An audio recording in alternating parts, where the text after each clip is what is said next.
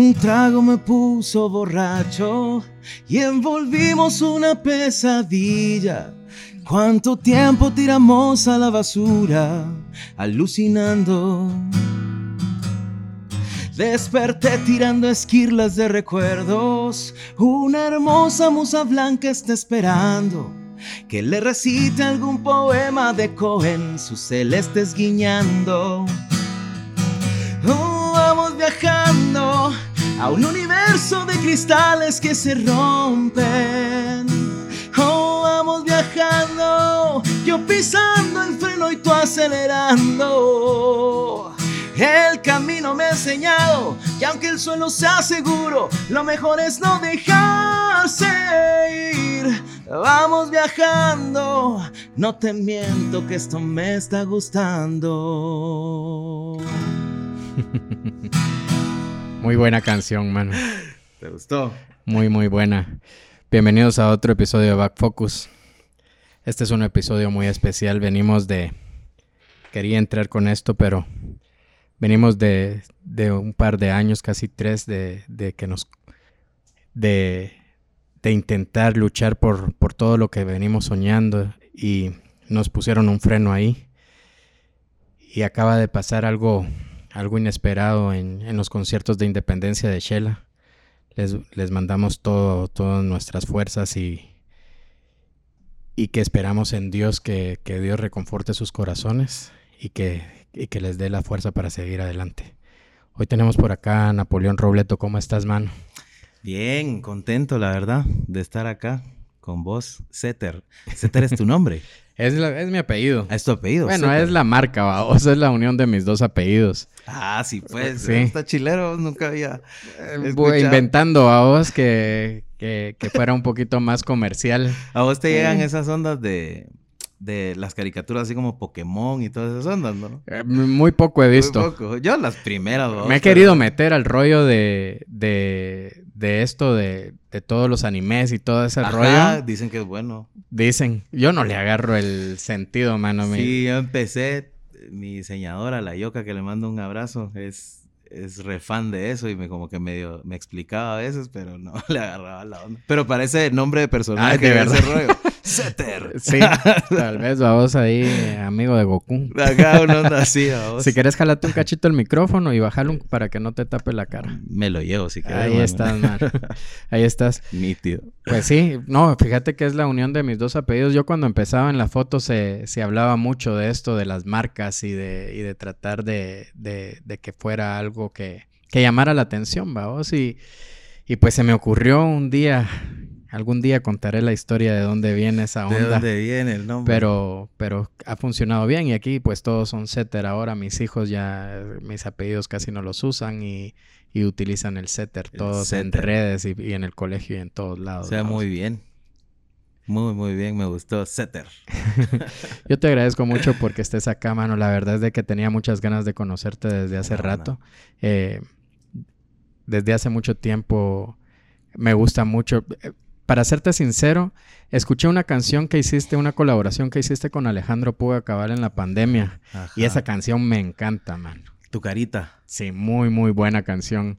a ver si tocamos un pedacito después. Pero es muy buena. Vos y, esta, esta rola, ¿cómo se dio, mano? Eh, porque estábamos en plena, en plena pandemia. Fíjate que ya había pasado un poquito la, la, pandemia, porque el video lo grabamos, la lanzamos el año pasado, 21. Y fue porque, bueno, yo conocía a Lale de, siempre, vamos.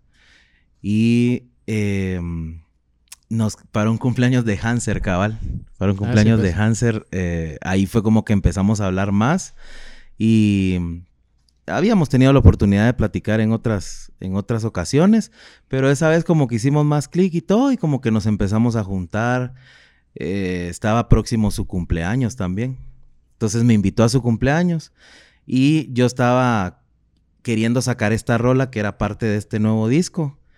Y como que se me ocurrió, a Laran, esto le quedaría la voz de aquel. Le pregunté a vos, le dije, mira, decime si te gusta, a mí me gustaría, vos, o sea, eh, aparte de todo, pues soy fan del tambor, del trabajo de aquel, y, Y sí, me va yo así con mucha pena, la verdad. ¿De verdad? Sí. Y Estoy me la dijo que sí, canción. es mía. Y me dijo, mano, está buenísima. Démosla así como es aquel. Vamos a romperla, que no sé qué. Órale. Es mero alebrestado. el Sí, Alejandro. y se dio la onda y la verdad es que me encantó porque sí me imaginaba yo, tengo, a mí me gusta mucho la voz de aquel, fíjate. Y yo tenía justo las partes donde yo decía, esto, o sea, la que le aporta mucho su voz a esta, a esta rola. Y justamente, pues, la verdad es que gustó mucho y, y yo recontento a vos de haber... ¿Esa canción viene en este disco? Está en, en penúltimo aliento.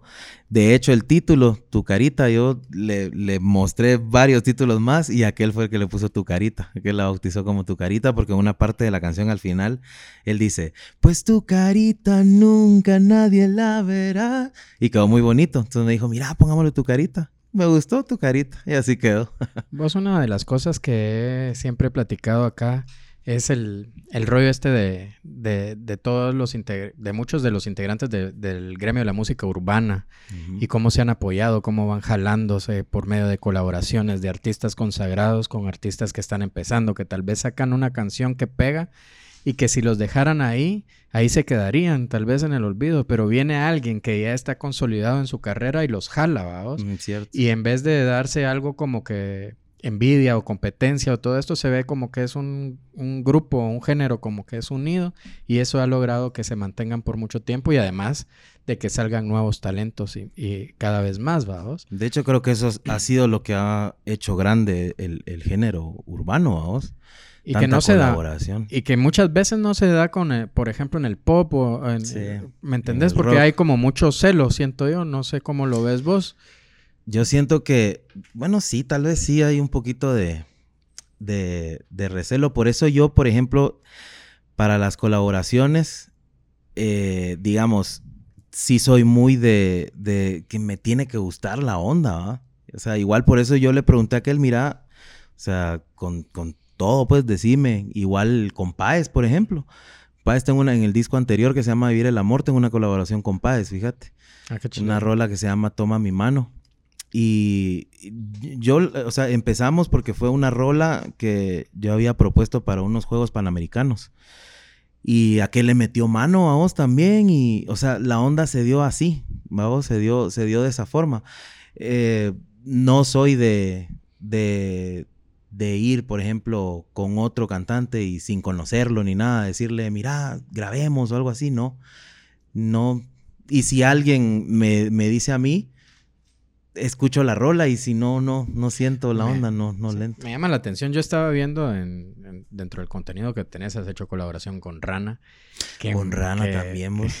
Carlos Peña. Con el Peña, sí, nos echamos dos rolas, vos. Una se hizo himno, o sea, todavía me lo piden en los toques. Cicatrizó el dolor, como que gustó mucho esa rola.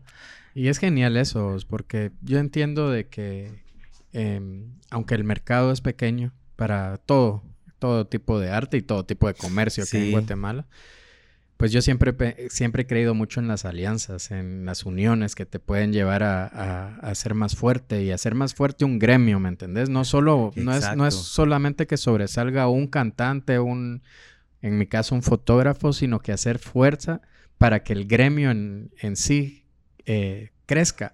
Por ejemplo, nosotros hacemos fotografía newborn de, de Claro. bebés y nosotros cuando empezamos a dar workshops, que dábamos un workshop y capacitábamos a nuevos fotógrafos que se quisieran dedicar a esta rama de la foto, muchos me decían así como que vos, ¿y por qué te estás creando competencia? Yo les decía, es que la fotografía de recién nacido no es muy conocida en Guatemala, no hay un mercado muy grande. Y eso pasa y yo solo no puedo, eh, no, no, o sea, sería ilógico pensar que solo una persona va a reventar un mercado y que lo va a dar a conocer a nivel nacional, vamos. Se necesitaban otras manos, otras fuerzas, otras ramas para que, el- para que la fotografía de este tipo, que se dejara de pensar en las fotos de carita que ponían de los bebés Ajá. en las salas de las casas, Las sino que se viera- Yo no ya- tengo esa voz. Todos mis cuates tienen en Todos, sus casas. A mí me las piden, yo ya no las hago, vos, pero, pero en, en su tiempo era muy bonito. Y ahora no, ahora ya tienen sus otra fotos de bebés de 15 días y, y todo esto que 18 vos, meses, ¿eh? que vos ves que ya vi tus, tus fotos por ahí de Ana Sí. Lucía Sarceño. Un saludo a Ana Lucía, que Ana la seguimos esperando por acá. A ver si Pero algún es día que- se da. Lo que estabas diciendo, la- las colaboraciones Claro. son súper importantes y creo que es- si aporta algo entre artistas y más si hay como una química de amistad y, y buena onda en, en los artistas, creo que eso es lo que realmente motiva al público. No me, no me acordaba de la de Rana, Oz, de eh, Haría todo por ti, se llama la canción, y realmente puedo. Dale, dale, dale. Que fíjate que esa rola fue. Era.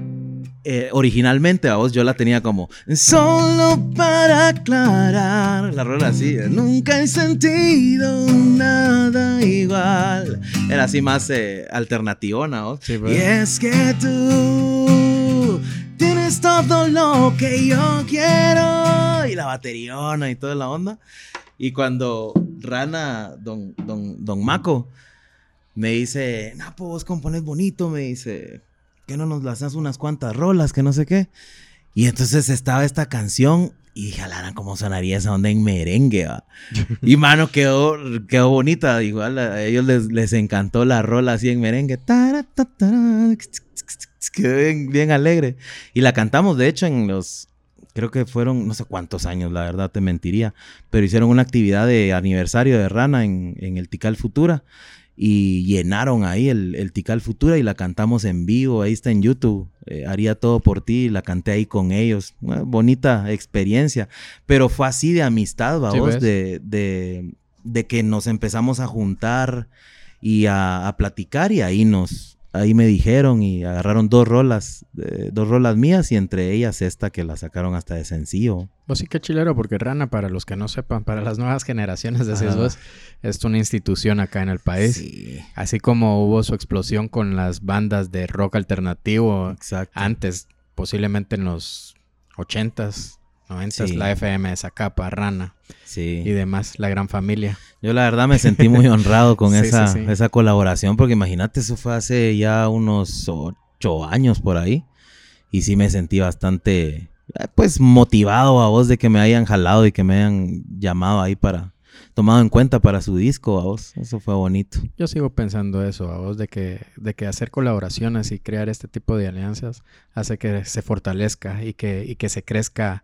eh, no hay nada mejor que crezca un, un gremio en conjunto. Ya después, Sí. obviamente, va a sobresalir cada quien por su talento. Claro. Eh, pero, pero cuando vivís en, en, en una sociedad que consume más lo extranjero que lo nacional, hace falta potenciar nuestros productos para que cada vez sean más valorados y que cada vez más gente los consuma. ¿va? Claro, y ese es un, es un tema complicado porque a veces también uno cae en, en consumirlo de afuera, a vos como que no sé, hay algo que uno piensa que lo de afuera es mejor o, o, o va a funcionar mejor o no sé, pero sí realmente eh, lo nacional es, es maravilloso. Y antes yo me acuerdo eh, cuando yo empezaba en lo- en- ya como que a conocer gente, eh, porque yo estuve más en el rollo de la iglesia, de, de- chavito, de adolescente. Y cuando empecé a conocer las, las canciones como de viento y que era lo que a mí me llamaba la atención porque siempre me gustaba el rock, pues. Eh, sí, sí, sé- sí escuchaba la diferencia de los, de los primeritos discos, vamos, o sea, en cuanto a sonido, eh, las voces de los artistas, o sea, había algo que sí, ponerle en ese entonces yo consumía, ¿qué te digo? Linkin Park, ponerle. Y obviamente si comparabas el, primer disco de, algún artista con Linkin Park, obviamente, vos, o sea, una producción, un monstruo de producción, pero lo que quiero decir es de que cómo fue cambiando todo eso, porque, mano, o sea, después ya eh, lo- las bandas empezaron a tener una evolución musical de en sonido increíble, pues. Y eso motiva, o sea, a mí como, Claro. como artista nuevo en ese entonces, me motivó un montón el hecho de decir, alaran cómo suenan de bonito, ¿ah? Y antes no sonaban así. Y ahora eh, la evolución que van teniendo, vos, eso es, es bonito. El avance de la tecnología también ha ayudado Totalmente. muchísimo. ¿va? Y este rollo de, de, de, la pandemia que al distanciarnos también hizo que muchos crearan sus propios estudios desde casa y que ahora también se puede contar con tecnología al alcance de, de, de, un emprendedor, se puede decir así, que puede invertir para crear sus propias canciones y tener las herramientas para darlas a conocer también. No solo a un público local, sino exponencialmente gigante con, por medio de las redes sociales. Eso ha ayudado un montón. Ahora casi todos, todos con estudio, aunque sea una compu y, y, una interfase, y ahí graban sus demos y todo el rollo. Y eso es bonito. Yo tengo mi estudio de grabación ya desde hace años y produzco otros artistas. Y sí me doy cuenta de la evolución de, de los cantantes, porque antes, no sé, tal vez en alguna casetera te, te daban los demos para, para las grabaciones. Ahora ya hasta con un pianito, ya una voz que se escucha bien grabada, pues, ¿me entendés? O sea, eso es eh, lo que decís vos, o sea, la evolución, cómo uno va creciendo como artista. Y, y, obviamente como productor se agradece a vos ya tener una, una maqueta más enfocada, más direccionada. Eso es algo muy bonito. Y que a muchos artistas también, cuando se les abría la oportunidad de, grabar con, alguna productora nacional. Eh, obviamente no, no, voy a decir nombres, sino... Porque mala onda. en aquellos tiempos, vamos. Luego se, habían demasiadas restricciones a la hora de, salir del país también, vamos. Era muy complicado porque los, por derechos de, de, de las canciones, por derechos en general y lo hacía muy complicado también para ellos y se, escuchaban muchas historias de este tipo. Ahora eso pues a un artista independiente también le juega a favor, a pesar de que las disqueras siguen siendo muy importantes para la difusión y, el manejo del marketing sobre todo de, y la colocación de, los sencillos en las plataformas, ¿verdad? Este, ya, ya un artista independiente puede, puede salir puede, puede crear su propio contenido y, exponerlo. Yo siento que es mejor. Estar independiente. O tal vez ya me acostumbré a vos, pero lo que pasa es que yo sí fui de los, de los eh, locos soñadores que se fue a, tocar puertas en México, a, a, disqueras y toda la onda. Y la experiencia bonita, vos, pero uno escuchaba historias como, no sé, Francisco Céspedes, por ejemplo, que Dicen que se quedó a dormir ahí hasta que lo, lo atendieran, una cosa así. Y como que eso lo, cuando escuchas esas historias decís, ah, pues hay que lucharle, ¿va? Y, y sí, yo me recuerdo que con, con, unos amigos en México nos fuimos ahí a, a, meter y hasta que nos atiendan y todo, pero pues lógicamente no, no nos fue bien. pues esto que contás, eh, ¿Fue antes de tu, de tu entrada a la academia? No, no porque... ¿Fue después? Fue después. Sí, yo antes de, de haberme metido al programa no... Me movía más en el rollo artístico, fíjate, cristiano. De hecho, eh, yo fundé eh, junto con otro amigo una banda que en, en, en, ese entonces, o sea, en el 2000, ¿qué? 2005, por ahí, 2006 este, en, lo, en, la, en la única radio que había de, de, rock cristiano, eh, éramos número uno, fíjate. ¿Cómo se llamaba la banda? se llamaba Tabor Band. Todavía está ahí en, en, en. Todavía me escribe Mara que, que me vio tocando ahí y, al, y alternaba, o sea, al mismo tiempo era productor y baterista de otra banda que se llamó Aliados. Esta llegó un poquito más arriba porque nosotros eh, estábamos en los primeros 20 lugares, ponerles contador, y Aliados sí llegaba a los primeros lugares aquí en Centroamérica de, de, esta radio, fíjate. De hecho, tuvimos la oportunidad con Aliados de abrirle a, a, Switchfoot, no sé si has escuchado. esa música cristiana. Son cristianos, pero fíjate que ellos hicieron eh, soundtrack para Spider-Man. Ah, o sea, pues. no son cristianos así. De hecho, estas dos bandas. Conocía de aquí de Guate a Parucía. Vamos. Parucía. No, pero nosotros no éramos así de Jesús y no sé qué, sino que era así como música con tema positivo. Sí, pues. Sin mencionar mucho a Dios y a Jesús y, eso. Que de hecho Parucía ganó una onda ahí del Pepsi Music, no sé qué. Yo también estuve ahí con otra banda. Fíjate, yo participé en la, en la batalla de las bandas. la batalla de las bandas. Sí, yo participé ahí también. Yo recuerdo, recuerdo esos tiempos. Era esas, esas batallas de las bandas lo hablábamos la otra vez con el Duque, que también estuvo. Yo, yo estuve cuando ganó Gangster, ajá. Eh, que eran, eh, oportunidad que ahora lo está haciendo también. Hay otras marcas que están haciendo esto, a vos, de hacer estos concursos de canto para encontrar nuevos talentos y todo esto. Y han salido ahí bandas de, de pues gangster, mira, o sea, toda la, la, carrerona que se echa. Gangster, la gran calabaza. La gran calabaza también. sí, bonito, o sea, hacer la gran, la gran fila y eso lo, recuerdo con cariño. Nosotros, yo era, esa fue la primer banda que yo fundé con, con otros dos cuates. Yo tocaba el bajo y cantaba, fíjate vos. Otro cuate tocaba la batería y otro la guitarra. Pero yo en ese tiempo no, no, no componía música, fíjate, ¿no? Entonces cantábamos covers, vamos. Sí, ves. Entonces, me acuerdo, uno de los jurados nos dijo, no sé si el gordo Estrada, no me acuerdo, pero nos dijo, ¿no tienen música de ustedes? Eh, me dijo, cantad muy bonito, me dijo, eh, pero eh, algo de ustedes, algo propio, y nosotros no, no tenemos. Ah, es que la onda es música de ustedes y todo, sí, pero nosotros nos metimos, vos, porque ninguno de los tres componíamos música, o sea, sí componía, vos, pero no me atrevía, yo era de los que te enseñaba una rola y te decía que un cuate la compuso para ver qué, por si decías que estaba horrible, no era mía, vos. Al menos ibas a encontrar también honestidad sin cargo de conciencia. Y regularmente era eso, o sea, es que pues. no, no, no está bonito, vos, se lo ponía a amigas o amigos y no sé, como que le falta algo, que no sé qué. Sí, ahí le voy a decir a mi cuate, ¿va? ¿Te dolía? Ah, me dolía. Duele cuando uno compone algo o hace algo, sobre todo en el rollo del arte, cuando, cuando compones y lo expones, eh, o cuando haces algo, pues cuando creas algo y lo, y lo expones y, las críticas como que calan más. Tal vez en ese entonces, tal vez más. Ahorita eh, pienso diferente, vamos. En ese entonces sí, sí me dolía porque Ah, la no sé, para mí era, tal vez había, según yo, había hecho algo diferente o algo eh, que a la gente le iba a gustar, porque pues al final trabajas para eso, a vos para ganar el corazón de la Mara y que, o, el, el, sí, o sea, tocar el corazón de la gente, a vos.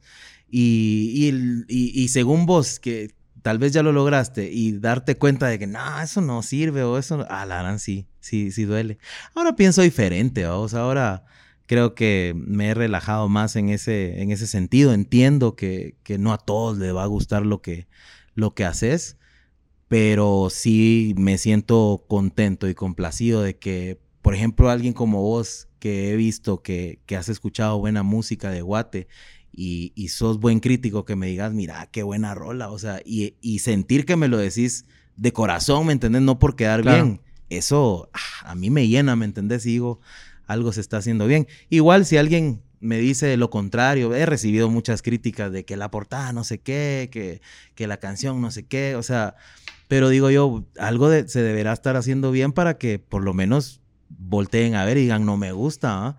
Antes las canciones que sacaba o el primer disco que saqué, solo buenas críticas y poquitas, vamos, pero, pero todas buenas. O sea, muy poquitas críticas, pero todas buenas. Ahorita he recibido bastantes críticas buenas, medianas y, malas, vamos. Entonces digo yo, qué buena onda. La verdad no había experimentado que la gente hablara de tanto de, mi música como, como ¿Cuánto tiempo este tenías de no sacar un disco? Eh, desde el 2000, hace 10 años, 2011. saqué pues. el primer disco, luego he sacado canciones. O sea que el cambio es gigantesco porque totalmente. ahorita lo tiras y, o lo sacas pues y, vas a a captar la atención de mucha gente. Pues y, para, y, en este caso, para bien y para mal, ¿va? Sí, nunca había experimentado eso, como te digo, había sacado canciones. Eh, mm, no te voy a, no, no, te voy a mentir tampoco. O sea, uno, obviamente, uno de los sueños también es que una canción, pues obviamente, ahora le dicen que sea viral, vaos, pero pues que se haga conocida y que la Mara la cante en los toques, vaos, ese es un sueño maravilloso. Eh, que no, no he logrado al 100%. Ahí eh, a veces más me pasa afuera. Eh, en la capital siento que el público es un poquito más... Em, quiero, quiero encontrar la palabra correcta porque no, no quisiera cagarla, vamos.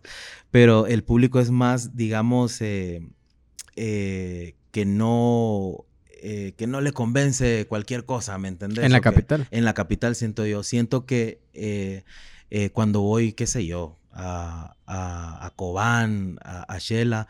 No sé, las personas eh, son más, eh, como que les gusta más la... Pues por eso es La- que en septiembre nos Sí, quedamos sin toques aquí en la capital. Decía eh, Omar de Viernes Verde que el occidente en general, vamos, eh, es el soporte de la carrera de muchas bandas, porque es quienes llenan los conciertos, quienes siguen consumiendo. Él me decía, es que vos andás en las calles y escuchás rock nacional y escuchás música Sí. nacional. Acá es complicado y cada vez hay menos escenarios para, para bandas y para grupos y para baladistas todavía mucho más, vaos, es mucho más complicado. Se tienen que crear sus propios, sus, sus lugares, los tienen que rebuscar para, para poder exponer sus, su música. Es difícil, vaos. Exacto. Pero sí, por ejemplo, con una canción que se, que fue de hecho la primera canción que, que lancé, se llama En cambio tú, y es, parte del primer disco. Esa canción, eh, eh, por ejemplo, me apoyó mucho la, la, la radio, la Yossi Sideral, vos. Y recuerdo que cuando lancé esa canción, eh, el tambor tiró el batazo de, de Caminando eh, en tu con corazón con Rabanes. Fíjate, pero me acuerdo que yo estaba dentro de las 10, vaos, y el tambor más adelante, obviamente, pero yo ahí andaba con esa rola, fíjate. Y esa canción sí he visto cómo se mueven los labios de algunas personas cantándola, vaos, Sí, y, pues. y es un sentimiento maravilloso a vos que, que sue- sueño el día en el que sea el 100% del público que cante y coree las canciones. ¿Crees que es más difícil hacer un éxito de, este tipo, de esta dimensión a la que estás refiriéndote? Es más difícil ahora que los medios han cambiado. Por ejemplo, es muy común que ahora alguien en su carro, por ejemplo, vamos, que no nos olvidemos que el mayor porcentaje de la población no tiene carro, ¿va? Exacto. Eh, porque muchas veces decimos, sí, pero es que casi solo escuchan Spotify. Sí, la gente que ¿Qué tiene tiene? internet, pero estamos también hablando de que no todos tenemos acceso a, a redes sociales ilimitadas para escuchar nuestra música ahí. Entonces la radio sigue siendo, Claro. sigue ocupando un papel importante. A veces se nos olvida eso. ¿va? ¿Crees que es más difícil ahora colocar una canción eh, como un éxito de este, que tenga este alcance? Yo me acuerdo de, yo le decía a Alejandro cuando escuché Escalavera, que yo el tambor lo vi desde, desde sus inicios. Ya lo he comentado varias veces, desde que tocaban mucho antes que tocaran en The Fog y que no, no llegara mucha gente o no llegaran prácticamente nadie a verlos. A toques en, en Petén, donde todavía se unían como un grupo de amigos y todo esto. Yo los vi desde el inicio y escuchar Escalavera en la radio la, era Sí. un orgullo increíble porque los conoces. Yo conozco, a- a- conozco desde niños a los hermanos Fuentes y a, y a Alejandro, ¿vamos? y a Roberto, que es el manager. Entonces se siente uno que es ajeno a la banda, lo sentía como propio porque decía, eh, son peteneros, eh, familias, gente conocida desde niños, vamos. Y ver ese empuje a vos y de toda la gente hablando de qué grueso, ¿ah? Cuando llenaron Tical Futura en la presentación del primer disco, fue así como que yo me acordaba de ellos de niños y decía, es increíble lo que han hecho estos A mí, cuates. a mí me pasó con ellos lo que hablábamos hace un ratito de, de, de que uno piensa que lo de afuera es, es mejor. Mi hermana fue la que me dijo, eh, porque a mí me llamó la atención el, el organito que, que metió Bull en, en, el, en el intro de, de Escalavera. ¿vos? Ujú. Tac, tac, tac. Yo, qué bonito, o sea, qué, qué, qué buen arreglo, ¿ah? Y, y le digo, vos, y ellos, eh, ¿qué onda? De, de, ¿Cómo se llaman y qué? Son de aquí de Guate, me dice. No, hombre, le digo yo, fíjate vos, me pasó eso con, con, con esa canción, con Claro. el tambor, y, y puchis, qué orgullo, vos, o sea, qué, qué nivel. Y claro que te hacen soñar, vos, o sea, e- ese, ese es un ejemplo súper bonito, o sea, de, de, de, De que se decir, yo pueden las también, exacto, yo también quiero eso, yo también eh, eh, quisiera vivir eso, vos. Pero crees que es más difícil porque de eso ya pasó, ya llovió. Son, ya, ya, sí, ya. Lo que pasa que yo siento y lo que yo creo eh, es que artistas como yo eh, vamos en contra de, de la, de la corriente, vamos. Yo me considero un poco atrasado en cuanto a, a, sacar música, porque si te das cuenta, mi nuevo disco es muy... Eh, el sonido, a pesar de que pues le eché ganas para que sonara bastante actual, pero en, en, cuestión de, por ejemplo, las guitarras, el tipo de arreglo, es bastante noventero, vamos. Pero yo no tenía, no había, no había sacado un disco, no porque no quisiera, sino porque estaba levantando otros proyectos y la verdad es que no me alcanzaba para, para sacar música, vamos. Entonces, para mí es un sueño el hacer este tipo de, de música ahorita porque es el momento en el que lo puedo hacer quizá en, el próximo disco pueda decir, bueno, ya hice esto y que sí, tal vez es un rollo atrasado, pero era un sueño que yo tenía a vos de sacar ese tipo de música con mis canciones. Quizá en un próximo ya voy a sacar, ya voy a integrar algo más, eh, no sé, ah, por ahí metí un par de beats en, una canción, em, pero tal vez en un próximo proyecto ya meta cosas, digamos, más actuales o qué sé yo. Pues pero este, este tipo de... Ahorita que también la semana pasada... Eh, Marciano, el vocalista de Nanitos Verdes. Se nos fue. Cabal. Eh, me recuerda mucho al eh, ese tipo de música, vos. Este, Exacto. Que, que, que también yo, la verdad, mano, yo te puedo decir que mi música, mi grupo favorito es Enanitos Verdes. Enanos. y y es una música como que atrae mucho al sentimiento de nostalgia. Sí. ¿Verdad? Totalmente. Entonces esa onda, pues yo no la veo como, bueno, es mi punto de vista, vamos, yo no lo veo como algo que no esté en tendencia o de moda, porque la nostalgia siempre va a estar ahí, ¿me entiendes? En ese sentido, sí. Pero tal vez, digamos, las nuevas generaciones los, los chavitos, pues.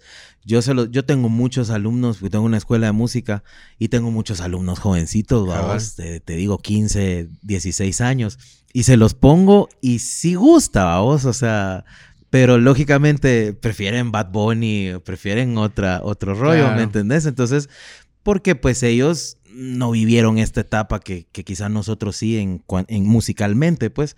Entonces también parte de mi intención es también mostrarle a los, a, los, a los patojos que me siguen, vaos, eh, mostrarles esta, esta etapa de mi vida o esta parte de mi vida tan importante que es este tipo de, género y esta, este tipo de sonido, vaos.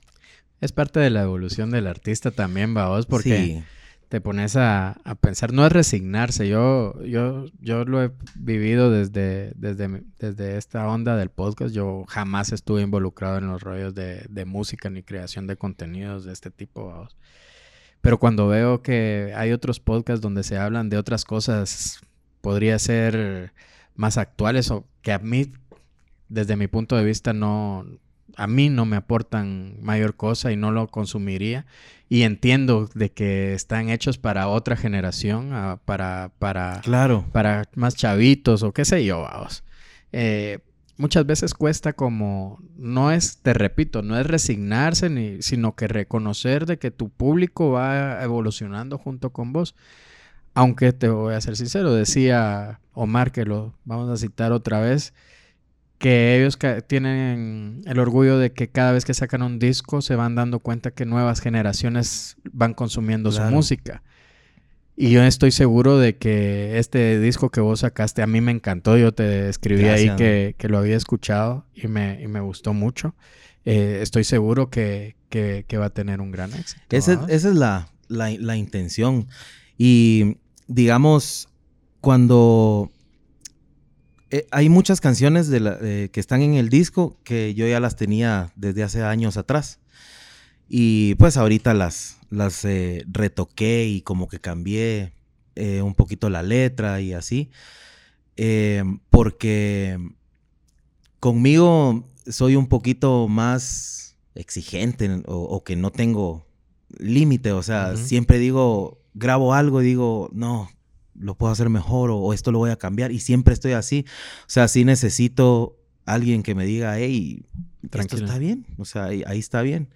Y no me pasa con las otras producciones que hago para otros cantantes, vamos, o sea, y yo los entiendo cuando me dicen, no, es que quisiera grabarlo otra vez. O esta parte, mira, y tal vez es algo que yo digo, mano, ahí está bien. O sea, yo no puedo tener eso conmigo mismo. No, el síndrome del impostor, que dicen que, que no podés eh, creer que, que, que, estás creando algo bueno cuando lo escuchas. puede ser, exactamente.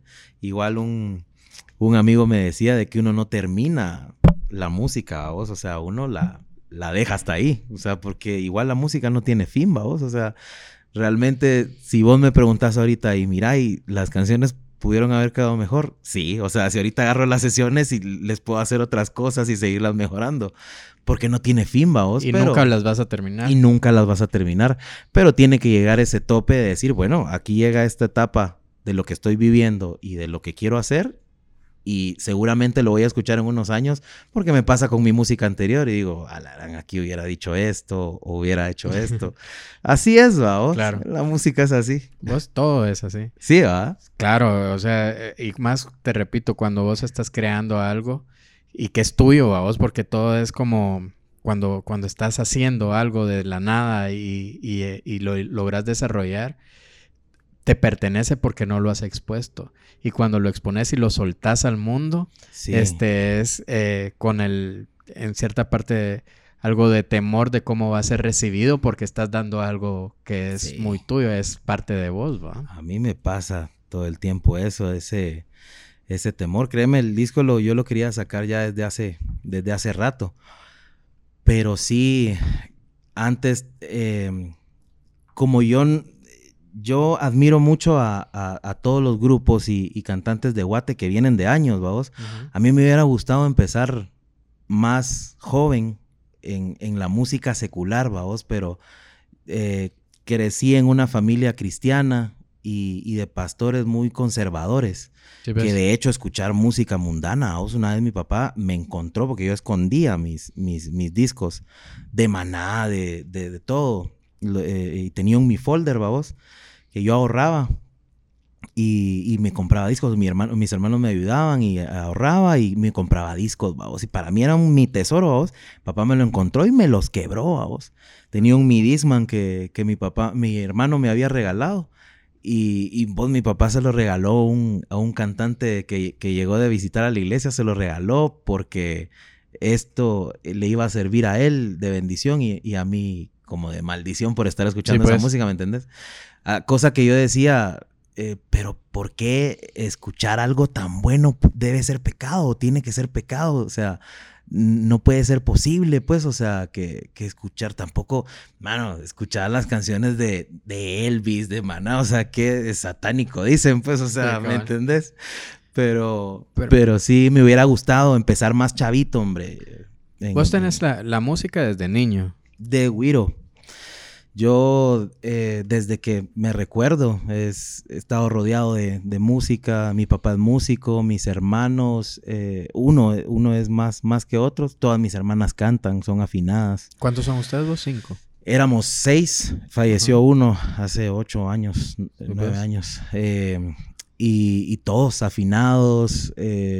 yo crecí en, en el ambiente musical porque de cuando yo me acuerdo, eh, ensayaba el, grupo de la iglesia en la casa pastoral donde nosotros vivíamos, vamos, y yo me ponía a ver los ensayos. Y de lejos me ponía a copiar lo primero que me llamó la atención, como a cualquier niño, la batería, vamos. Entonces me ponía ahí en el ensayo a, copiar los movimientos, pero en, en, mi cabeza yo sabía cómo sonaban. Fíjate, es una onda rara que mi mamá era la que me entendía, porque yo le decía, mamá, es que yo escucho esto y yo, yo, yo, lo, yo lo entiendo, o sea, yo sé cómo son los cambios en mi cabeza, no sé, yo quería sacar eso y no sabía cómo, si mi mamá me decía, es que a ti te gusta la música, tú, tú desde niño, que la música, que no sé qué. Entonces, hasta que un día un, el de la batería, eh, fue como una película, vos, se, eh, se quebró el brazo, fíjate vos. Y yo, así, mano, con todo el valor le dije al, director, le dije, yo sé tocar la batería y me sé las cancionnes. Tenía seis años, vamos, siete años, vamos, guirito, Y, ¿cómo vas a saber tocar? De verdad, yo sé, y me senté en la batería y decime una, yo me la sé, pero vos, pero yo con aquella seguridad, vos. Y el cuate me dijo, va, tal canción, pues démosle pues. Y un, dos, tres, cuatro. Vos, el cuate se quedó sorprendido que yo me sabía las rolas, vos. En la bataca, mano, el guirito, a vos de 6, 7 años. Así la batería, vos. Mira, mano, en ese momento yo sentí que está lleva, vos. Yo en ese momento dije, de aquí soy. Yo sentí una onda, vos, especial. Y, y, y de ahí, en, ahí empezó realmente todo mi rollo, porque con este grupo, eh, yo conocí Guate con este grupo, fíjate, todos tocamos hasta en la cárcel con este grupo. De música. De música norteña. A norteña. O sea, así como los Tigres del Norte. Pero era música cristiana. Música cristiana. Sí, pues. Fíjate, yo toqué en Pavón, Pavón, sí, en Pavón. Toqué de niño, fíjate vos. Y era, mano, era una onda maravillosa porque yo no tenía idea de, de cómo funcionaba la música y nada. Yo, a mí lo que me gustaba era tocar, vamos y me gustaba de que ponerle los demás niños me miraban y, y, y, no sé, me admiraban, se, motiva, se motivaban, vamos. Y, y entonces viví como que eh, toda esa etapa de mi niñez y mi adolescencia la viví con el rollo de, no, no, no, vos no sos nada sin Dios y, y Dios es el que te da el talento y vos nada, los aplausos son para Dios. O sea, me, me metieron muchas cosas en la cabeza que me que al final, pues como a todos, vamos, me fueron como que traumando. Entonces, eh, yo soñar en, en, cantar otro tipo de música que a mí me gustaba o tocar en otros grupos, ya fue hasta más grande que de alguna forma me le revelé a mi papá, vos. Y o sea que vos encontraste el apoyo de tus papás, pero siempre y cuando estuvieras dentro de dentro, del rollo de la música cristiana y el, servir en la iglesia, se podría decir, vos. Y aún así, como te digo, o sea, era una onda, me quebraron los discos y yo vi cómo seguir escuchando a vos porque de verdad a mí me llenaba escuchar ese rollo. O sea, me gustaba la música cristiana también. Había un grupo eh, llamado Guardian. No sé si alguna vez lo escuchaste. He escuchado muy poquito. De Striper. Eh, buenos vos, buenos y buen guitarrón y todo, pero tampoco le gustaba mucho a mi papá porque las guitarras y, mucho rock. Y yo le decía, pero si son cristianos, o sea, yo vivía esa trifulca con mi papá todo el tiempo, a vos. Entonces, eh, imagínate, o sea, a esa edad sí me costó mucho el hecho de sí tenía invitaciones de, en, mis, cuates de básicos que armemos una banda, pero ya vas, ¿a qué hora me iba a dejar mi papá a los 14 años, vos? Entonces, por eso te digo, admiro a, todos estos grupos que desde chavitos pudieron expresarse de esa forma. A mí me hubiera encantado. Entonces, por eso cuando digo que me considero un poco atrasado es porque realmente empecé tarde en el rollo, ¿me, entendés? O sea, yo, y, y con muchos, muchas dificultades en cuanto a eso, o sea, en cuanto a problemas con mi papá por estar tocando esa música. Eh, empecé a conocer eh, Mara de que, ponerle, yo tocaba el, eh, piano en, cuando había Hotel Marriott, vamos, aquí en Guate. Tocaba con, con, diferentes cantantes, música secular, vamos. Sí, ves. toqué con. yo siempre fui más músico que cantante, fíjate. Siempre estuve más involucrado que baterista, que el comodín, porque como tocaba. Pero estudiaste en, e, en, esos entonces no. Y que esa fue otra onda, otro pleito con mi papá, porque mi papá quería que yo estudiara cualquier otra cosa, menos música, ¿vos? y mi pues. papá fue músico, fíjate vos, y rockero. Mi papá tuvo su banda de rock, fíjate. Sí, pues, sí, pues. Entonces, por eso mismo, él me decía que no, porque él como que andaba perdido y chupando y toda la onda, ¿vos? Entonces, como que miraba que no quería eso en mí, ¿vos? Y de todos modos pues, no lo logró. Porque sí, sí me metí al rollo. Y, que, pasa mucho en, eh, en las familias cristianas, vamos. Muchas veces yo pues estoy... Soy católico y también, pero luego estuve un tiempo en la iglesia cristiana. Sí, eh, pues. me bauticé todo el rollo. Sí, yo también. Todo, el rollo, vamos.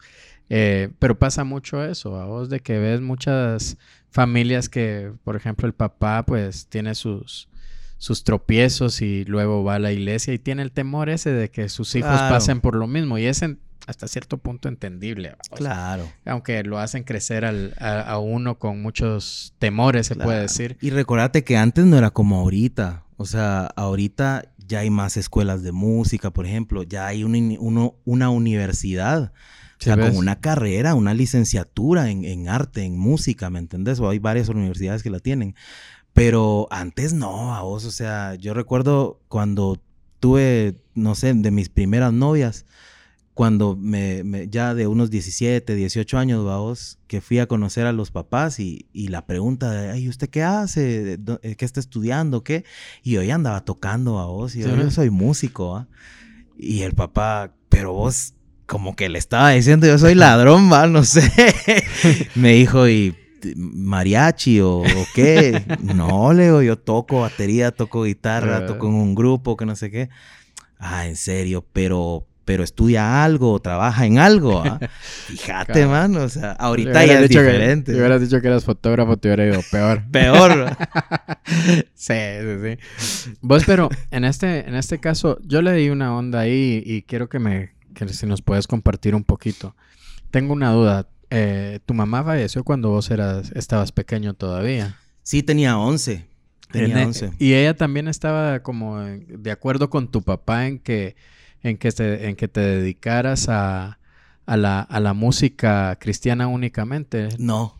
Fíjate que mi mamá sí fue la única persona que me, no sé, vio en mí algo a vos. Porque fíjate que eh, lo primero que yo me acuerdo es de que, de, de tantos recuerdos bonitos que tengo en cuanto a la música con mi mamá, es de que, por ejemplo, mi primer batería a vos, mi mamá se la sacó a mi hermano a vos. Una, una Maxton. O sea, y nosotros no éramos una familia que pudiéramos comprar una batería, ¿me entendés? O sea, Sí, eran, ves. no sé, cinco mil pesos, seis mil pesos, vamos. Pero mira vos, mi mamá se la sacó a mi hermano hasta que me la compró. Mi papá no estuvo muy de acuerdo. La cosa que me compraron mi batería a vos por mi mamá. Misma que a los meses mi mamá vendió.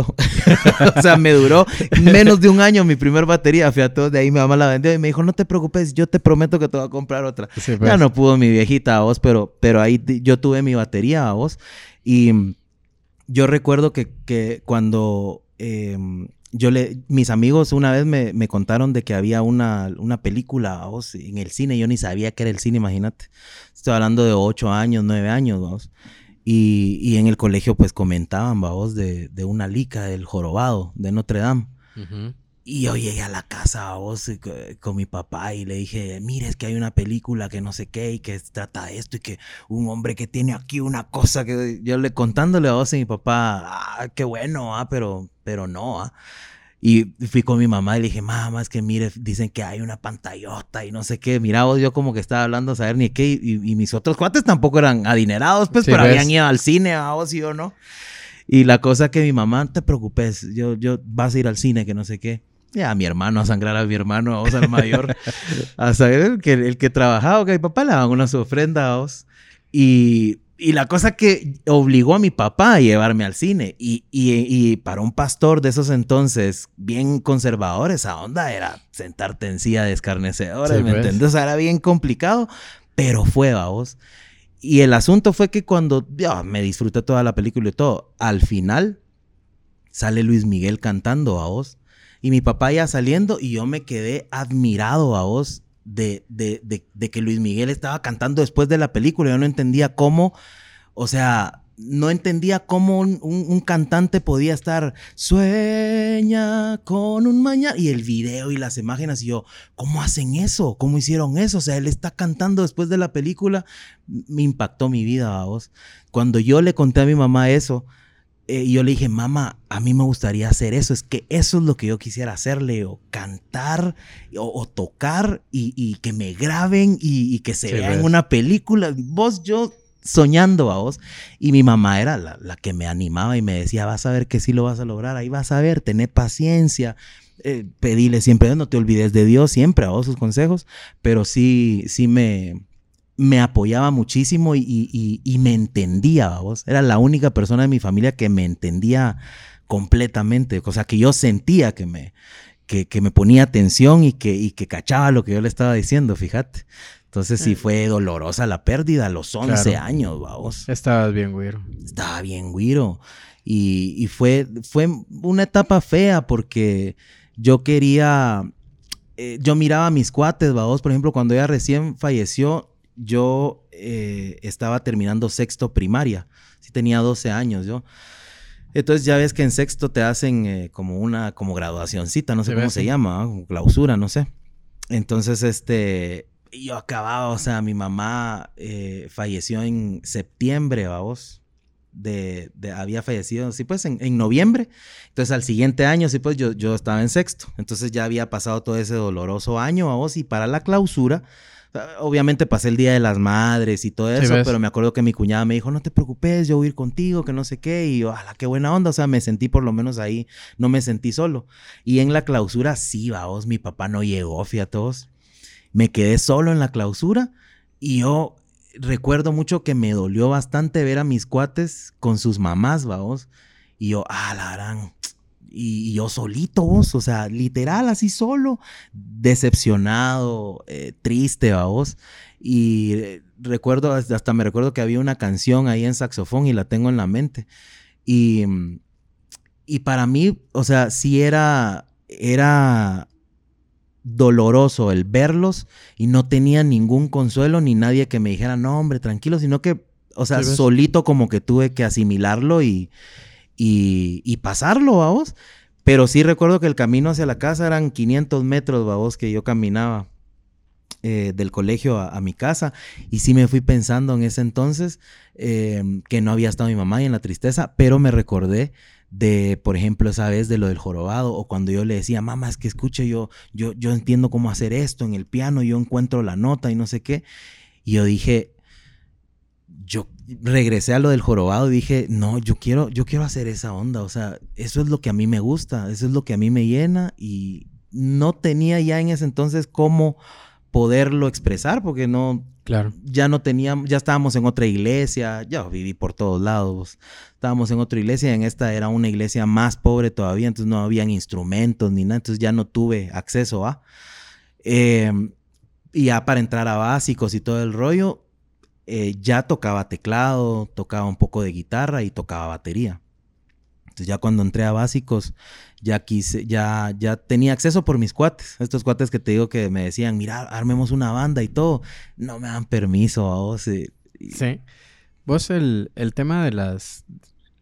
Uno como, como, como hijo, a vos siempre, siempre encuentra una, una alianza ahí bien fuerte, con un vínculo bien fuerte con, con las mamás. Yo he dicho mucho acá en el podcast de que eh, cada, cada día que, que, me levanto a, hacer mi trabajo siempre pienso en, en mi mamá y en, y en, en, intentar hacer las cosas bien por, para que ella se sienta orgullosa y de esa forma devolverle un poquito de todo lo que ella me, me ha dado a vos.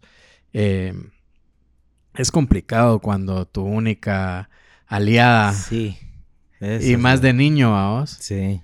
Es, es, es supongo que entiendo que fue una, una situación difícil. ¿Vos crees que hubiera sido un poquito, que hubieras encontrado un poquito más de respaldo y hubiera sido un poquito más fácil de luchar y de llevar tu sueño a, cabo si hubiera estado allá más tiempo? Eh, fíjate que siempre lo pienso, es algo que siempre me acompaña, lo que me estás diciendo es algo que siempre me acompaña.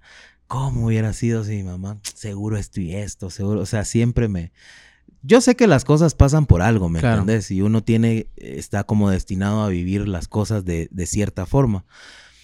Pero no sé, me gusta acabarme la cabeza. Yo soy una persona así, vos. Eh, las personas que están cerca de mí me conocen, saben que ahorita estoy platicando con vos y me estoy imaginando un montón de cosas, estoy pensando mañana voy a hacer esto. Yo soy así, vos, pero no dejo de concentrarme en lo que estoy haciendo, sino claro.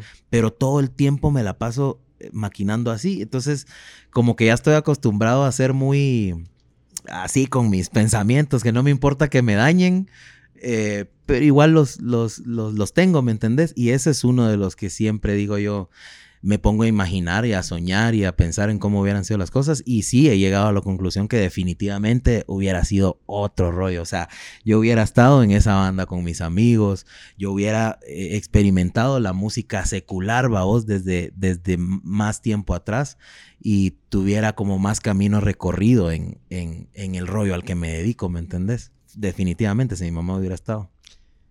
Pero al final, eh, sos un triunfador, vamos. O sea, estás viviendo de tu sueño. Y eso supongo que ella te ha acompañado eh, en, el recuerdo, en, donde esté, pero también en el corazón que formó en vos y en la persona que sos, ¿va? Totalmente. Mi madre ocupa, olvídate. Me hubiera, me hubiera gustado, hombre, es que uno se lamenta, o sea, me hubiera gustado tenerla más tiempo, o sea. Que siento que muy poquito, vos, o sea, eh, 11, 12 años, vos, o sea, Claro. y los, la etapa más importante donde necesitaba yo desarrollarme como hombre, como, como artista, como músico. Ah, fue, fue bastante difícil, vamos, porque sí estaba solo. Como te digo, tenía mucha esa, ese rollo de mi papá cuando me preguntaba si había estudiado. Y definitivamente me hubiera gustado estudiar, vamos. Yo no sabía que se podía, que se podía estudiar porque yo vivía en pueblecillos, vamos. O sea, yo vivía alejado de la capital, vamos. Entonces no, no tenía idea de muchas cosas. Eh, por alguna razón eh, nos enteramos de que, de que había una escuela en la zona 13 eh, de, de México, de Willy Gutiérrez. No, sí, eh, ves. Y, y fuimos a preguntar, vamos. Pero me- eh, cuando salimos, eh, me, me, me, dijo mi mamá, mira, o sea, lo que cobran ahí, ni siquiera tu papá se lo pagan en la iglesia, pues entonces... Pero O vamos sea que a ver. estaba bien pequeño. Y Willy Gutiérrez es de los maestros de los que estaban en, las en la primera generación. Estuvo Willy sí, Gutiérrez. sí, pero desde antes ya habían puesto performing, desde antes que naciera la academia. Sí, pues, habían puesto performing Acá aquí en, en, Guate. aquí en Guate. Aquel, eh, aquel vaos, yo no sé si... Ya falleció, ya está. ya falleció, ya falleció. paz descanse Willy Gutiérrez. Willy Gutiérrez, ajá. Sí, lo recuerdo bien. Pero sí, cuando fuimos y, y vio los precios de mi mamá, me dijo así, no, mi hijo, mi hijo, o sea, pero tené paciencia, ahí vas a ver, ahí vamos a ver. O sea, por eso te digo, yo sé que sí. Si mi mamá hubiera, hubiera estado, hubiera, hubiera sido diferente, fíjate, porque yo sabía que ella miraba algo en mí. Yo, yo, yo lo sentía. O sea, en ese momento no lo entendía, pero a medida que han ido pasado los años, ahora lo entiendo y, sé que ella notaba y, y- y miraba algo en mí que, que la hacía rebelarse ante mi papá y apoyarme a- hasta donde ya no, ¿me entendés? Pasó con mi hermano mayor, por ejemplo, que le sacaban el pisto al José, que le mando un saludo.